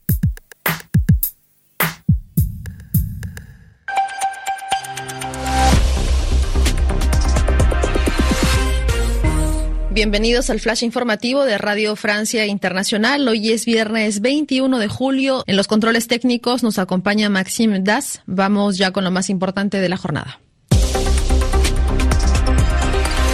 Danae Rivadeneira. Cuenta regresiva en España para las legislativas de este domingo, elecciones cruciales y donde el actual jefe de gobierno puede quedar fuera de carrera. Cierre de campaña hoy con cuatro grandes actos electorales. El socialista Pedro Sánchez, la candidata de Sumar Yolanda Díaz y el líder del ultraderechista Vox Santiago Abascal cerrarán en Madrid, mientras que el populista Núñez Feijó ha elegido Málaga. En el Reino Unido, duro revés para los conservadores del primer ministro británico Rishi Sunak, que perdieron dos escaños parlamentarios de importancia estratégica. Conservaron, sin embargo, la antigua circunscripción de Boris Johnson, un resultado inesperado para el principal partido de la oposición, los laboristas. Ucrania ya está utilizando las bombas de racimo suministradas por la Casa Blanca, lo que según Washington está causando impactos en las tropas rusas en el marco de la contraofensiva ucraniana. Estas armas están prohibidas en varios países por la amenaza que suponen para los civiles. Sin embargo, el presidente Vladimir Putin rechazó el impacto de estas armas en sus tropas, así como cualquier éxito de Ucrania.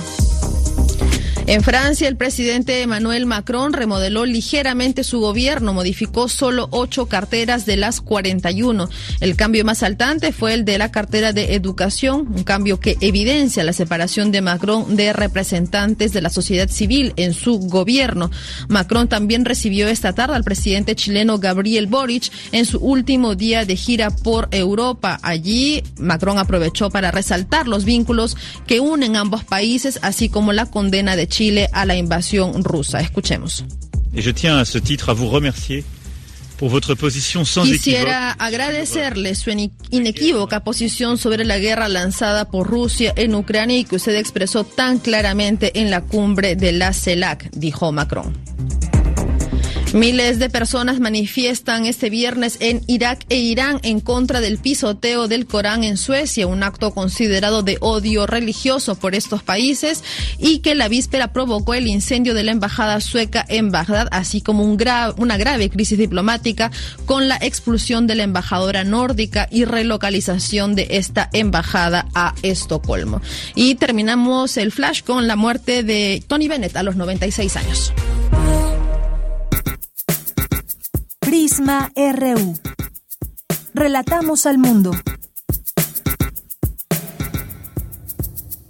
Y bueno, pues seguimos conmemorando el aniversario luctuoso de Pancho Villa, un personaje emblemático de la Revolución Mexicana, de la historia del país, y pues ¿Quién mejor para hablar de este personaje, de este aniversario que estamos celebrando, el aniversario de, la muerte de Pancho Villa, que con Paco Ignacio Taibo II, a quien le doy la más cordial bienvenida aquí a Prisma RU. Muchas gracias, Paco, por aceptar la entrevista. Buenas tardes. Muchas gracias, al revés, gracias a ustedes. Paco, pues, ¿qué podemos decir de, de esta gran figura de Pancho Villa? Se ha escrito tantas cosas, se ha vuelto un mito, ¿qué tanto podemos entender? Sobre todo, ¿Qué tanto es importante? ¿Qué historia tenemos que eh, hacer, reproducir sobre este gran personaje de la historia mexicana?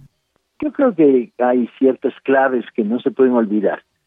La figura de Villa y, sus hechos, sus historias, su trayectoria, ha sido tratada generosamente por unos, bien narrada por otros, hay multitud de material y hay una leyenda negra eh, trabajada, cocinada por, por el pensamiento más conservador, más reaccionario de este país, al que le molesta la figura de Villa, lo que representa. ¿Qué representa? Representa el caudillo de una revolución popular y una revolución con todas las consecuencias de una lucha armada que dura 10 años. Este, sanguinolienta, terrible, brutal a ratos. Ah, Villa, además, a la hora de poner en orden los elementos esenciales de su biografía, lo que tienes es que, bueno, es el creador del ejército popular más importante que ha tenido la historia de América Latina. Cosa menor, pero además es un personaje uh, repleto de calor uh, hacia el pueblo. Al fin y al cabo, hombre que viene de abajo, siempre fiel al abajo de donde llegó. Esto uh, crea afinidades y amores muy profundos y crea un debate permanente contra la leyenda negra que se agarra de cualquier esquina y crea una versión amañada, parcial, distorsionada. ¿Que Villa fue bandolero 17 años de su vida? Sí, sí lo fue, claro. Ese es su origen. Después de que se fuga del rancho donde era jovencito leñador manteniendo la familia, si su padre había desaparecido de su vida, este tiene un conflicto y una confrontación con los dueños de la hacienda y de, resulta de eso se tiene que tirar al monte y va a estar 17 años en Durango, Sinaloa y Chihuahua este viviendo de del bandolismo, del bandolismo, ladrón de vacas, ladrón de ganado, asaltante de caminos. Eh, pero que esto esté en su pasado, pues no cambia ni un milímetro que a partir de 1910 él decide, convencido sin ninguna duda por Abraham González, que eh, su guerra no es contra esta acordada, estos rurales, este varón de la tierra, este abuso de un hacendado. Su guerra es contra el sistema porfiriano.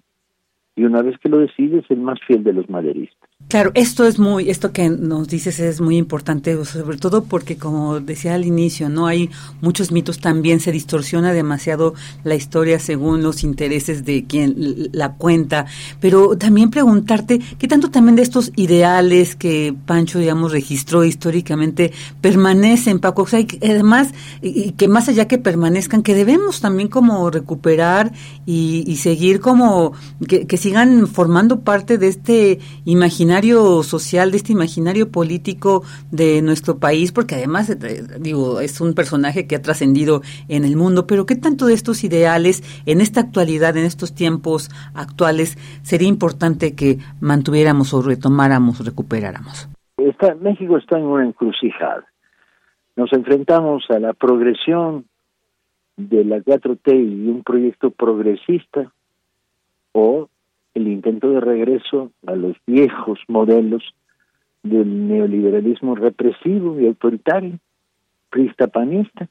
Y en esa medida esta encrucijada te dice, ¿qué reclamamos como pasado? Una de las eternas preguntas que se hace el movimiento social en este país es, ¿de dónde venimos? Para poder decir quiénes somos, para poder decir a dónde vamos.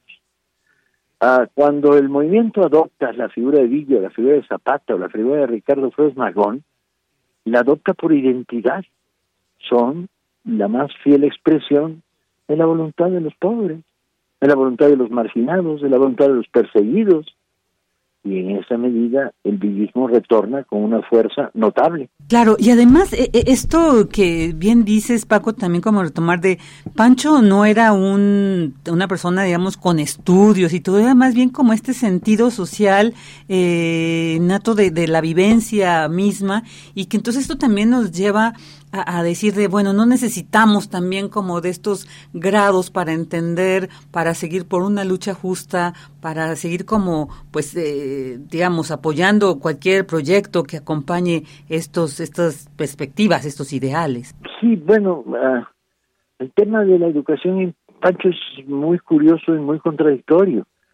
Descubrirás que es un niño analfabeta, que la primera vez que firma su nombre, lo hace imitando un dibujo que le hizo un compañero. No, no firma, dibuja su nombre.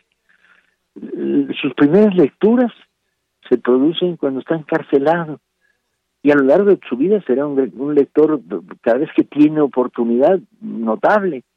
Ah, tuve la oportunidad de ver el, el librero que tenía en Canutillo cuando se retiró y verificar qué estaba leyendo. Estaba leyendo el tomo 4 del Tesoro de la Juventud. ¿Qué leía? Leía, leía desde divulgación científica básica, qué son los cometas, hasta novelas de Julio Verne. Es un hombre que tiene respecto a la educación, a lo largo de todos sus años como, general revolucionario, una actitud notable. a vías de los que para los trenes de la División del Norte y en la noche convocan a los maestros para darles comida a los maestros del pueblo. Lo primero que hacen Canutillo es fundar una escuela cuando se retira. Y cuando fue gobernador de Chihuahua, pues en 45 días formó 50 escuelas. O sea, ah, está claro esta especie de amor por la educación de los popular, ah, a pesar de ser un iletrado, a pesar de no tener una formación educativa.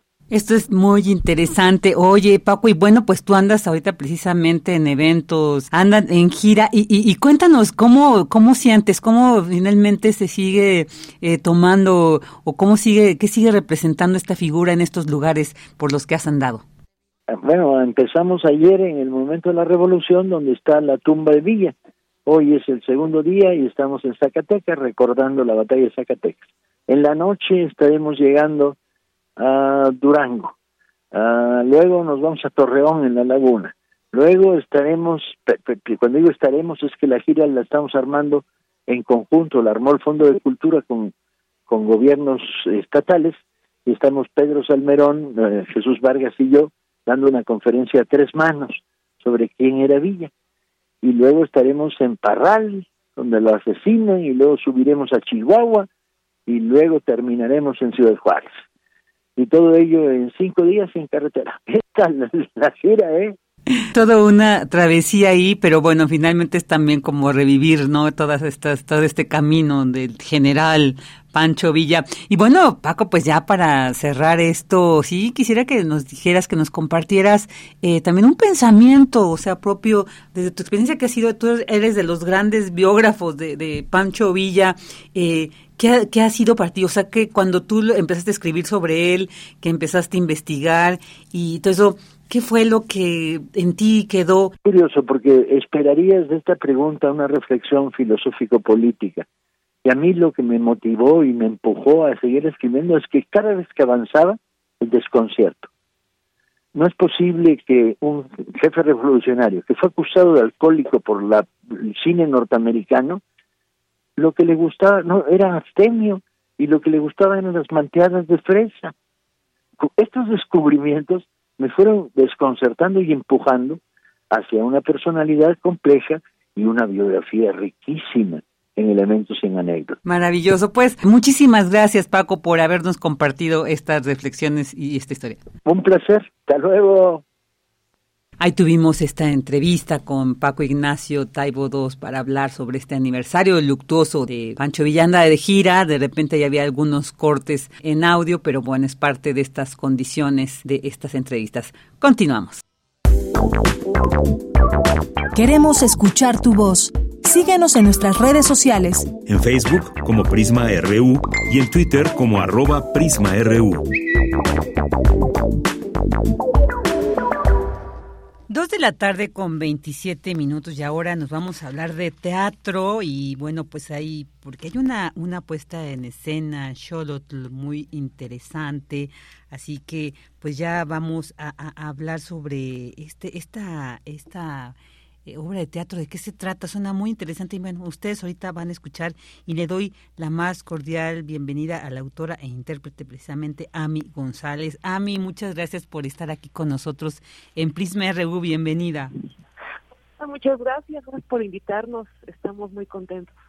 Al contrario, porque siempre de verdad que el teatro nos llena de mucha alegría, nos hace reflexionar, es un encuentro ahí eh, físico que realmente es único. Esta experiencia del teatro yo creo que es algo que extrañábamos mucho durante la pandemia y ahora que ya estamos en otro momento, yo creo que pues vale la pena aprovechar estos encuentros que tenemos la posibilidad y de ver grandes montajes, grandes obras como Xolotl. Cuéntanos de qué se trata esta obra. Bueno, pues queremos invitarlos. Es una experiencia realmente sorprendente. Los que nos han acompañado a verla nos dicen, esto es maravilloso. Pues lo que hacemos es cine en vivo. Lo que estamos llevando a, esta experiencia, tomamos el códice Xolotl y hacemos una película en vivo con todos ustedes, con los que nos están viendo eh, a, a, través de los títeres y a través del códice. Contamos la historia de la dinastía Chichimeca, que llegó a esta parte central de lo que es México hace pues 800 años, pero contamos toda esta historia de una manera que sorprende y que causa curiosidad porque al mismo tiempo que estamos haciendo una película, estamos también haciendo un espectáculo en vivo. Entonces son muchas capas de disfrute, de información. Está hablada tanto en náhuatl como en otomí y estamos viendo tomar vida a un códice antiguo en este momento, siglo XXI. Qué maravilloso. Además, con esto, pues esto que también ahora actualmente se ha discutido y se ha dado la relevancia de pues apreciar estas lenguas originarias. Entonces yo creo que qué manera también tan bonita que a través del teatro del arte lo podamos hacer. Eh, cuéntanos un poquito como eh, forman parte de esta, de esta puesta en escena y bueno, a quiénes vamos a poder admirar, el trabajo de quién vamos a poder admirar. Pues mira, somos zona de títeres, nos pueden seguir en las redes y somos una compañía que hacemos investigación, hacemos espectáculos, pero siempre buscando ir más allá, ir más allá de lo que se considera conocido, predecible. Los títeres son un universo gigantesco del cual pues se conoce poco, siempre damos por hecho que un títere es solamente para infancias o solamente ciertos tipos de historias o ciertos tipos de narrativas y pensamos, bueno, ya ya sé y de pronto exploramos, investigamos lo que es este universo del títere, pero también con tecnología, también con las nuevas eh, herramientas que tenemos a nuestro alcance, con el cine. Entonces estamos en investigación de crear espectáculos eh, híbridos, multidisciplinarios, inmersivos, que sean más allá que de pronto uno no sepa, estoy viendo cine, estoy viendo teatro y lo que estamos es presenciando un espectáculo eh, que vale mucho la pena porque estamos jugando y trascendiendo fronteras. Es lo que queremos hacer con Zona de Títeres. Qué bien. oye, a mí también esto, eh, pues cuéntanos, Zona de Títeres, es todo un proyecto, también cuánto tiempo tienen, porque es importante saber que, pues toda esta trayectoria, además, eh, si siguen los fundadores, siguen formando parte de, cuéntanos un poquito para conocer más de ustedes. Pues inició desde el 2010, inició con nuestro director general, que es el doctor Gabriel Silva, eh, él empezó a trabajar los títeres, pero también buscando nuevas maneras de, eh, pues, de crear espectáculos. El, nuestro director pues ha viajado, tuvo su maestría en Bélgica, en París, ha estado rolando por, por medio mundo, eh, tuvo su doctorado en Canadá, bueno, y yo eh, con él empecé a participar desde el, hace 2015, ya tiene sus ocho años, y pues creamos espectáculos eh, con títeres y rompiendo el paradigma de que un títere solamente está confinado a un teatrino, que es como el teatrito chiquito que tienen, sino que puede tener un universo. El teatrino ya no es un lugar estático, sino que puede ser todo el teatro y que puede ser el cine y puede ser las aplicaciones. Entonces, bueno, nuestra búsqueda es esa, es romper las fronteras, llevar al títere pues a nuevos universos y bueno, crear espectáculos híbridos que estén en la frontera del cine, el teatro, la ópera y bueno, ya ahorita con el metaverso y con la realidad aumentada, estamos jugando con eso, pero siempre tomando en cuenta de que somos humanos jugando con estas herramientas. No estamos deshumanizando el arte, lo que estamos es jugando con nuevas herramientas. Claro, claro, eso es importante ahorita que también hay algunos temas esto, ¿no? De que ah, eh, algunas cuestiones que se pretenden sustituir la la digamos la interacción humana, pero no esto es por otro lado al contrario es enriquecer precisamente pues el arte, ¿no? A través de estos recursos.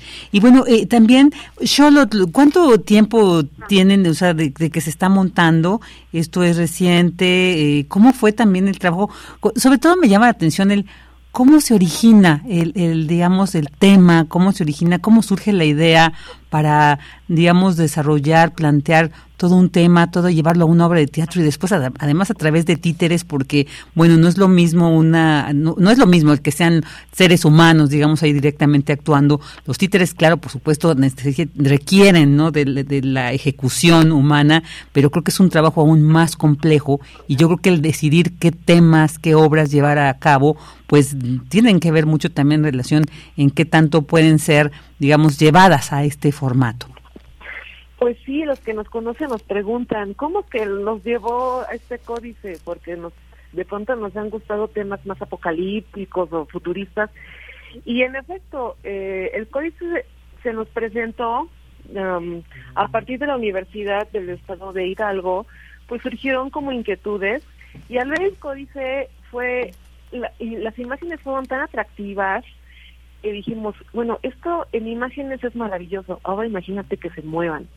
A partir de ahí empezaron a, a, a creer y a crearse una lluvia de ideas a partir de las imágenes, que son atractivas, que son eh, bonitas, pero que cuentan historias, historias épicas. La historia de la épica chichimeca y las historias nos fueron llevando, de pronto una historia tras otra fue de, mira, en este códice hablan de esto y también de esto otro, y que son historias que nos competen porque vivimos aquí.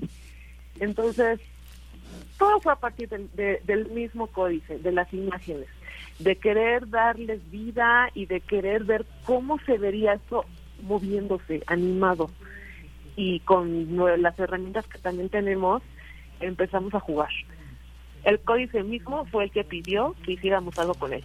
Así, literalmente así fue. El códice nos dijo, quiero, quiero vivir y entonces es lo que estamos haciendo, dándole animación y vida a, un códice que tiene el más de 500 años, las copias más recientes, pero que nos cuentan historias que de pronto a mí me han dado nuevas perspectivas de todo lo que es el Valle de México. Para mí ya no es lo mismo lo que es Azcapotzalco o el Parque Tesosomo, o sea, ya, ya para mí ya cuentan una historia diferente, ya no son solamente nombres, son aventuras y son situaciones muy concretas y muy intensas que ocurrieron y que hasta el día de hoy nos siguen afectando de ciertas maneras. Contamos desde la llegada del caudillo Xolotl del norte y que viene a conquistar a conquistar el mundo, literalmente, hasta su eh, descendiente más reconocido, que es Nezahualcóyotl. No contamos toda la vida, solamente contamos un, momento muy puntual de Neza a los 15 años y a partir de ahí entramos en este mundo de la dinastía chichimeca.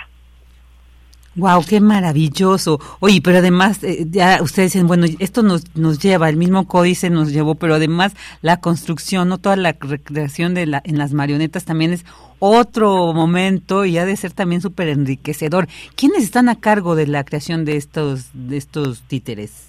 Pues los realizadores fuimos, bueno, el doctor Gabriel Silva, Ivonne Lemoine, que es artista también, está con nosotros, Abraham Baños y yo hicimos la, realización de los títeres. Es un trabajo complejo porque quisimos respetar el, el, códice, tomar las imágenes tal cual. Los personajes en el códice son muy interesantes porque tienen entre sus características su nombre viene impreso, viene un glifo arriba de su cabecita y ese es su nombre.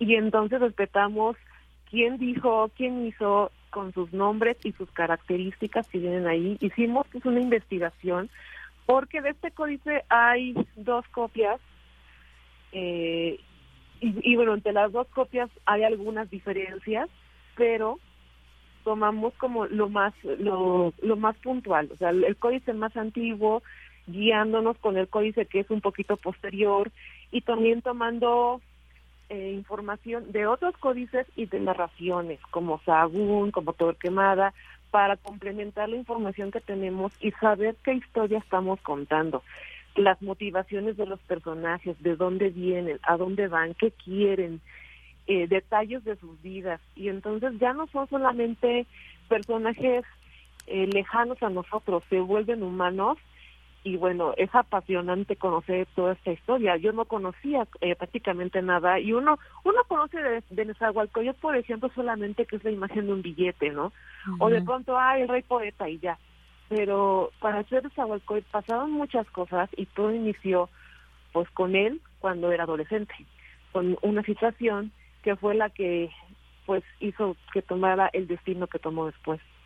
No, pues fabuloso esto, ya ahí está esa invitación para, por supuesto, no perdernos Xolotl. Ya para cerrar la entrevista, Ami, dinos, ¿cuándo y dónde podemos ir a, disfrutar de Xolotl? Pues estamos todavía estas dos semanas en el Teatro El Granero, del Centro Cultural del Bosque, allá en Chapultepec, atrás del auditorio. El día de hoy no tenemos función por situaciones de centro cultural, pero el día de mañana tenemos una función especial a la una de la tarde, a las siete de la noche, el domingo a las seis, y la semana que viene, pues son ya las últimas cuatro funciones. Entonces sí vale muchísimo la pena, los que nos han ido a ver les encanta, les les mueve, les conmueve, quieren llegar a su casa a saber más y se quedan viendo esto, esto son imágenes que están vivas, son idiomas que están vivos, que los estamos viendo ante nuestros ojos tomar vida. Y bueno, hay una gran emoción y un gran respeto y un gran amor a lo que estamos haciendo y creo que se nota. No, bueno, y pues agradecer el que artistas como ustedes pues sigan llevando, sigan dando vida al teatro y sobre todo también a través vida a los títeres y sobre todo también con estas obras tan maravillosas como a las que nos has invitado Xolotl.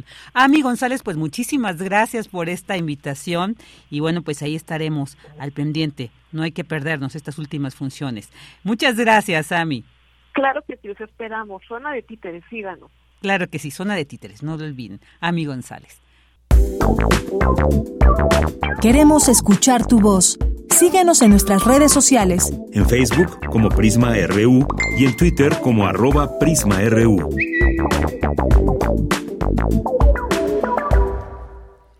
Dos de la tarde con 40 minutos y vamos a, a, escuchar un fragmento de la palabra sagrada de José Revueltas en voz de Margarita Castillo. La palabra sagrada Fragmento José Revueltas.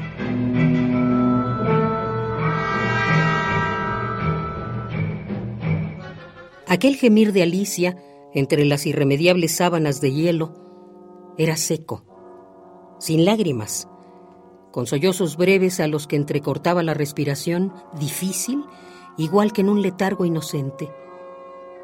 A pesar de su origen sencillo, a pesar de no ser siquiera propiamente una enfermedad, un simple shock nervioso, habían dicho en el Instituto para Señoritas y Varones cuando en compañía de su padre la trajeron a casa tres horas antes, esto era tan parecido a la muerte que todos se impresionaron. Todos se pusieron en movimiento, aunque sin propósitos definidos, en un afán de sentir que se hacía algo, por inconcreto y gratuito que fuese.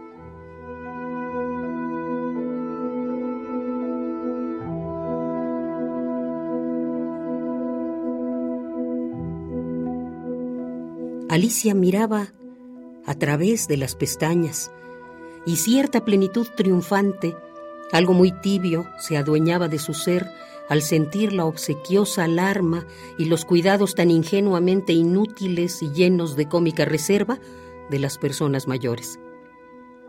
Parecían extraños pájaros, habitantes de un planeta vacío y desconocido, en medio de esta alcoba infantil, inocente, candorosa, un poco como Gulliver junto a los reducidos muebles de niña, la mecedorcita donde monstruosamente su padre tomó asiento sin fijarse como autómata, la pequeña cama para muñecas, para muñecas, Dios mío, apenas un poco más pequeña que la propia cama donde reposaba Alicia, las paredes con dibujos inspirados en Peol, las cortinas sobre la ventana donde un perro de San Bernardo jugaba con un niño, y luego aquel friso de conejos que se perseguían tontamente sin alcanzarse jamás. Extraños pájaros en medio de esta alcoba infantil a la que Alicia pertenecía hoy de manera tan distinta también, tan de otro modo. Es decir, a la que ya no pertenecía simplemente. Ahora ya no. Aunque todos se empeñaran en lo contrario, sin que ella, por su parte, ofreciera resistencia alguna. La servidumbre, a la cual no fue posible ocultarle el escándalo de aquel suceso, se había congregado en torno a Alicia con cierta compungida malevolencia al amparo de la anarquía que reinó en los primeros instantes, y fue preciso desalojarla en la forma menos ofensiva posible.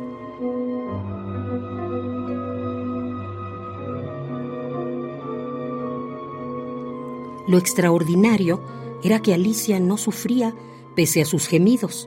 Ella pensó, acordándose de su tía N en la muerte del tío Reinaldo, que lo indicado era gemir, sollozar del mismo modo que lo hacen las viudas legítimas la tarde del entierro, no tanto como una expresión de su dolor, cuanto como una deferencia hacia los demás, en cierta forma para no defraudar a nadie a toda esa gente de negro que rodea el ataúd y se estremece con los ayes de la pobre mujer que tanto amó al difunto y ahora quedará de tal modo sola. Una semana, recordaba Alicia, una semana entera cuando la muerte del tío Reinaldo, en que la tía N no dejó de gimotear con un estertor rítmico, pausado, idéntico al suyo de hoy,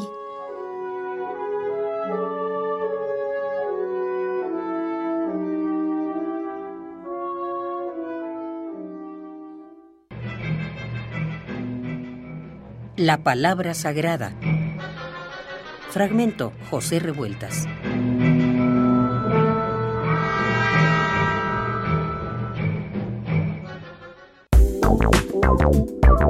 Queremos escuchar tu voz. Síguenos en nuestras redes sociales. En Facebook como Prisma RU y en Twitter como arroba PrismaRU.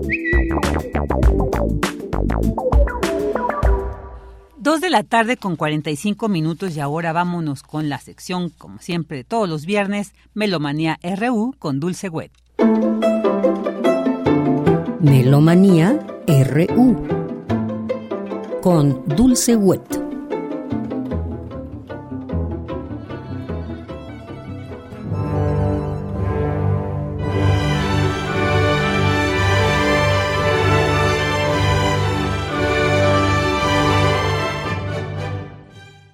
Muy buenas tardes, muy buen provecho, muy buen viaje. El equipo de Prisma RU y Dulce Wet les damos la más cordial bienvenida a Melomanía RU hoy viernes 21 de julio del 2023. El próximo lunes 24 de julio se cumplirán 120 años del nacimiento de Adolf Charles Adam o Adolf Adam, compositor francés, nacido el 24 de julio de 1803 y fallecido el 3 de mayo de 1856 aunque dedicó prácticamente todos sus esfuerzos creativos al género operístico, su obra más recordada es el ballet Giselle de 1841 que ahora escuchamos, paradigma del género en la Francia del siglo XIX.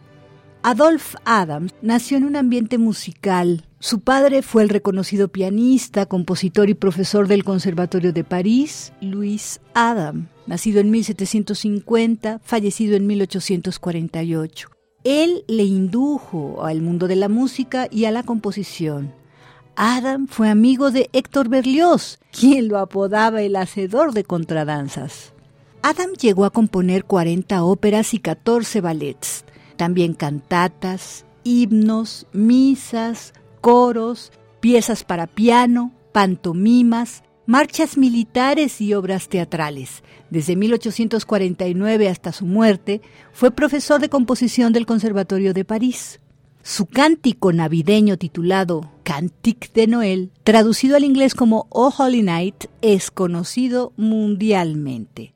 De Adolf Charles Adam o Adolf Adams escuchamos Vuelta de la cosecha y vals de su ballet. Giselle es parte del primer acto en un disco doble inglés-alemán de Chandos Records, producido en 1987 con la orquesta de la Casa de Ópera Real Covent Garden de Londres, dirigidos por Richard Boynge.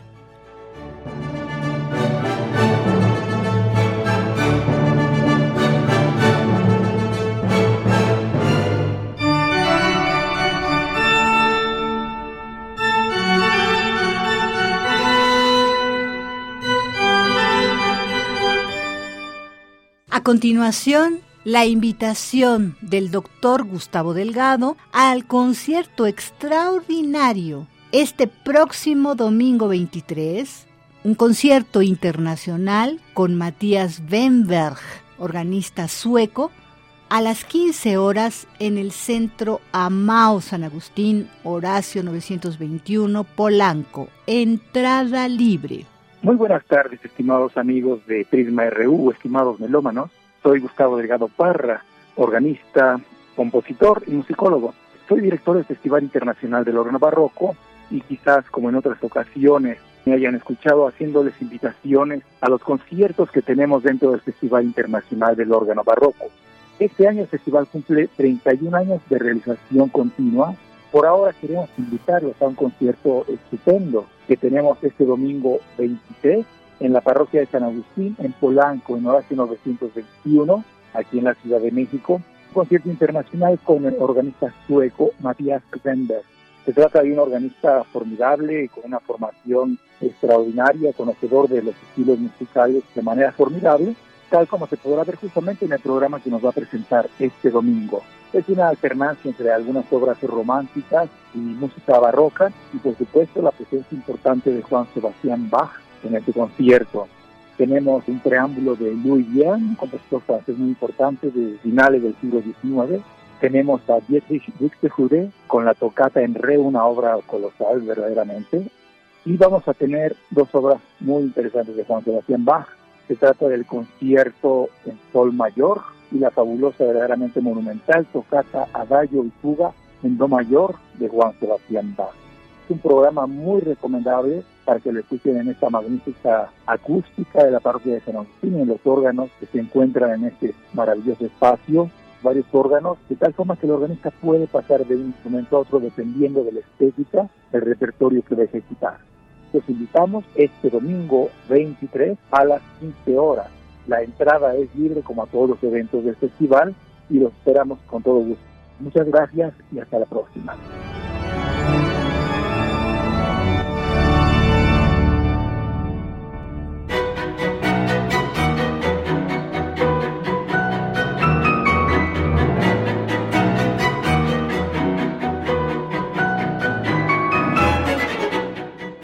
Y ahora la invitación del Coordinador Nacional de Música y Ópera de Bellas Artes, José Julio Díaz Infante, a la segunda gala de concertistas de Bellas Artes este próximo domingo 23 a las 5 de la tarde en la sala principal del Palacio de Bellas Artes.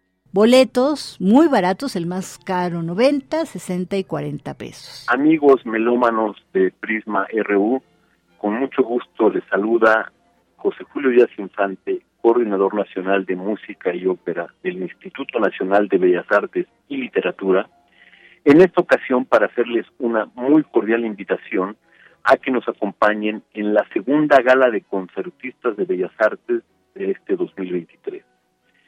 La cita será este domingo 23 de julio a las 5 de la tarde en la sala principal del Palacio de Bellas Artes tenemos un programa conformado por unas propuestas muy variadas.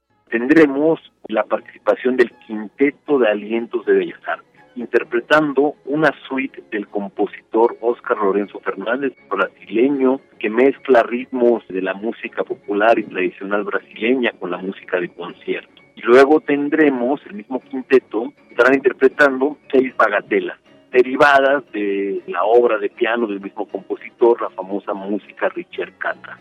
Luego tendremos la presentación eh, de uno de los nuevos miembros del grupo de concertistas, el maestro Raúl Moncada en el clavecín, eh, junto a la maestra Zuliamir López Ríos, soprano, harán áreas de óperas del barroco italiano, de Marco Antonio Chesti y de Francesco Gasparini, en unas versiones muy peculiares, no convencionales, que estamos seguros que disfrutarán. Posteriormente tendremos, en ocasión del 150 aniversario del natalicio de Sergei Rachmaninoff, seis piezas para piano a cuatro manos, opus 11, en la interpretación de Eric Cortés Alcántara y Carlos Adriel Salmerón. Y para concluir la gala, para cerrar también con broche de oro, tenemos la presentación del recientemente creado Cuarteto de Cuerdas de Bellas Artes, participando nada más y nada menos junto a la maestra Guadalupe Parrondo, interpretando el quinteto para piano en sol menor, opus 57, de Dimitri Shostakovich pues la invitación a que después del concierto del Festival de Órgano Barroco se pasen a Bellas Artes para disfrutar grandes talentos interpretando música de grandes compositores de la música de cámara. Les esperamos. Muchas gracias.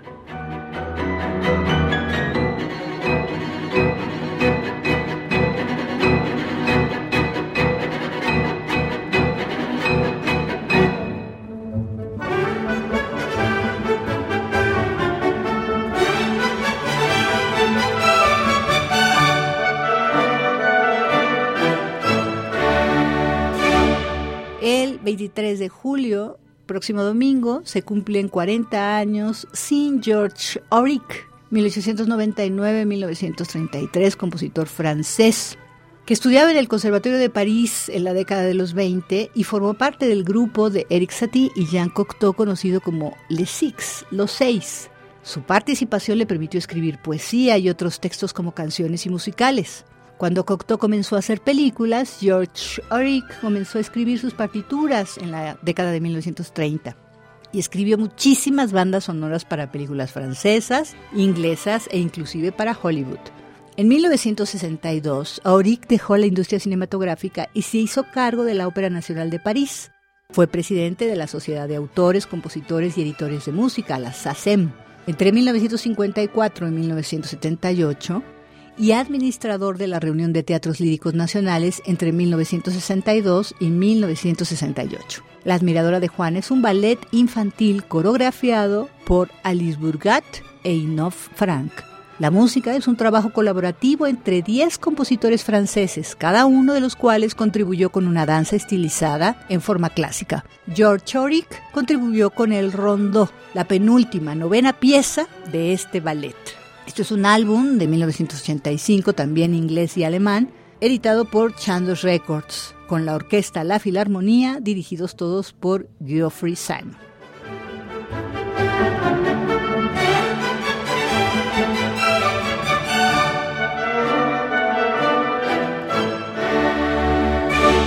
Y hasta aquí Melomanía de hoy viernes 21 de julio del 2023. Agradecemos enormemente su atención y sintonía y los invitamos a acercarse a los eventos culturales, a la música, en todas estas artes escénicas, en donde la música es comodín.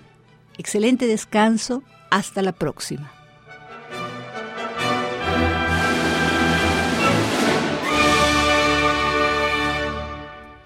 Muchas gracias a Dulce Wet, como siempre, por estas valiosas recomendaciones.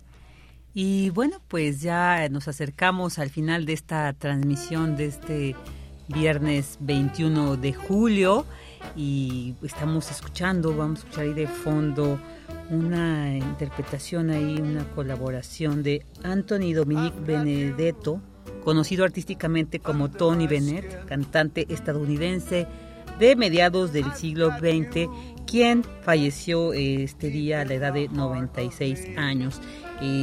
pues Tony Bennett tuvo diversas colaboraciones, diversas eh, participaciones con muchas y muchos grandes cantantes como Lady Gaga, con quien escuchamos I've Got You Under My Skin. Así que bueno, pues hoy, hoy falleció Tony Bennett. Bueno, pues muchísimas gracias a quienes nos acompañaron. Quiero agradecer en la producción Denis Licea, que toda esta semana estuvieron Denis Licea, también en la asistencia que estuvo Sebastián Hernández, en los controles Arturo González, en el área de información Cristina Godínez, Dulce García, Daniel Olivares, Tamara Quirós, en la continuidad que estuvo Andrea Candy, en vigilancia y recepción Ricardo Ruesgas. Yo soy Virginia Sánchez y bueno, en nombre de Yanira Morán, titular de este espacio, quien ya va a retomar estos micrófonos el próximo lunes, pues le queremos, les queremos agradecer que nos hayan acompañado durante esta semana. Ya recordarles que la siguiente, ya todo se normaliza, las actividades se normalizan en la UNAM, todas las eh, actividades administrativas, estudiantiles, escolares. Bueno, ya regresamos, así que con todo gusto esperamos que hayan descansado. Iniciaron las vacaciones en la SEP, así que ahí no hubo una coordinación. Seguramente quienes tengan hijas e hijos en la SEP, pues van a tener ahí que coordinarse a ver cómo le hacemos. Pero bueno, siempre un gusto haber estado con ustedes. Agradecemos su atención.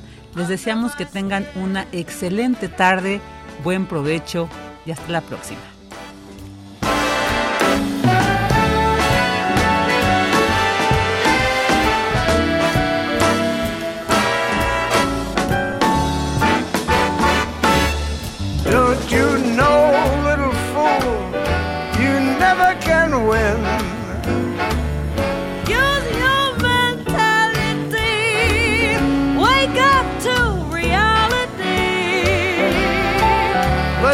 Time that I do, just the thought of you makes me stop before I begin. Cause I've got you under my skin.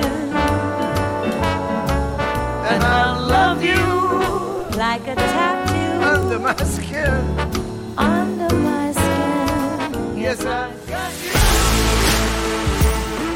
Radio UNAM presentó Prisma RU. Una mirada universitaria sobre los acontecimientos actuales. Prisma RU. Relatamos al mundo.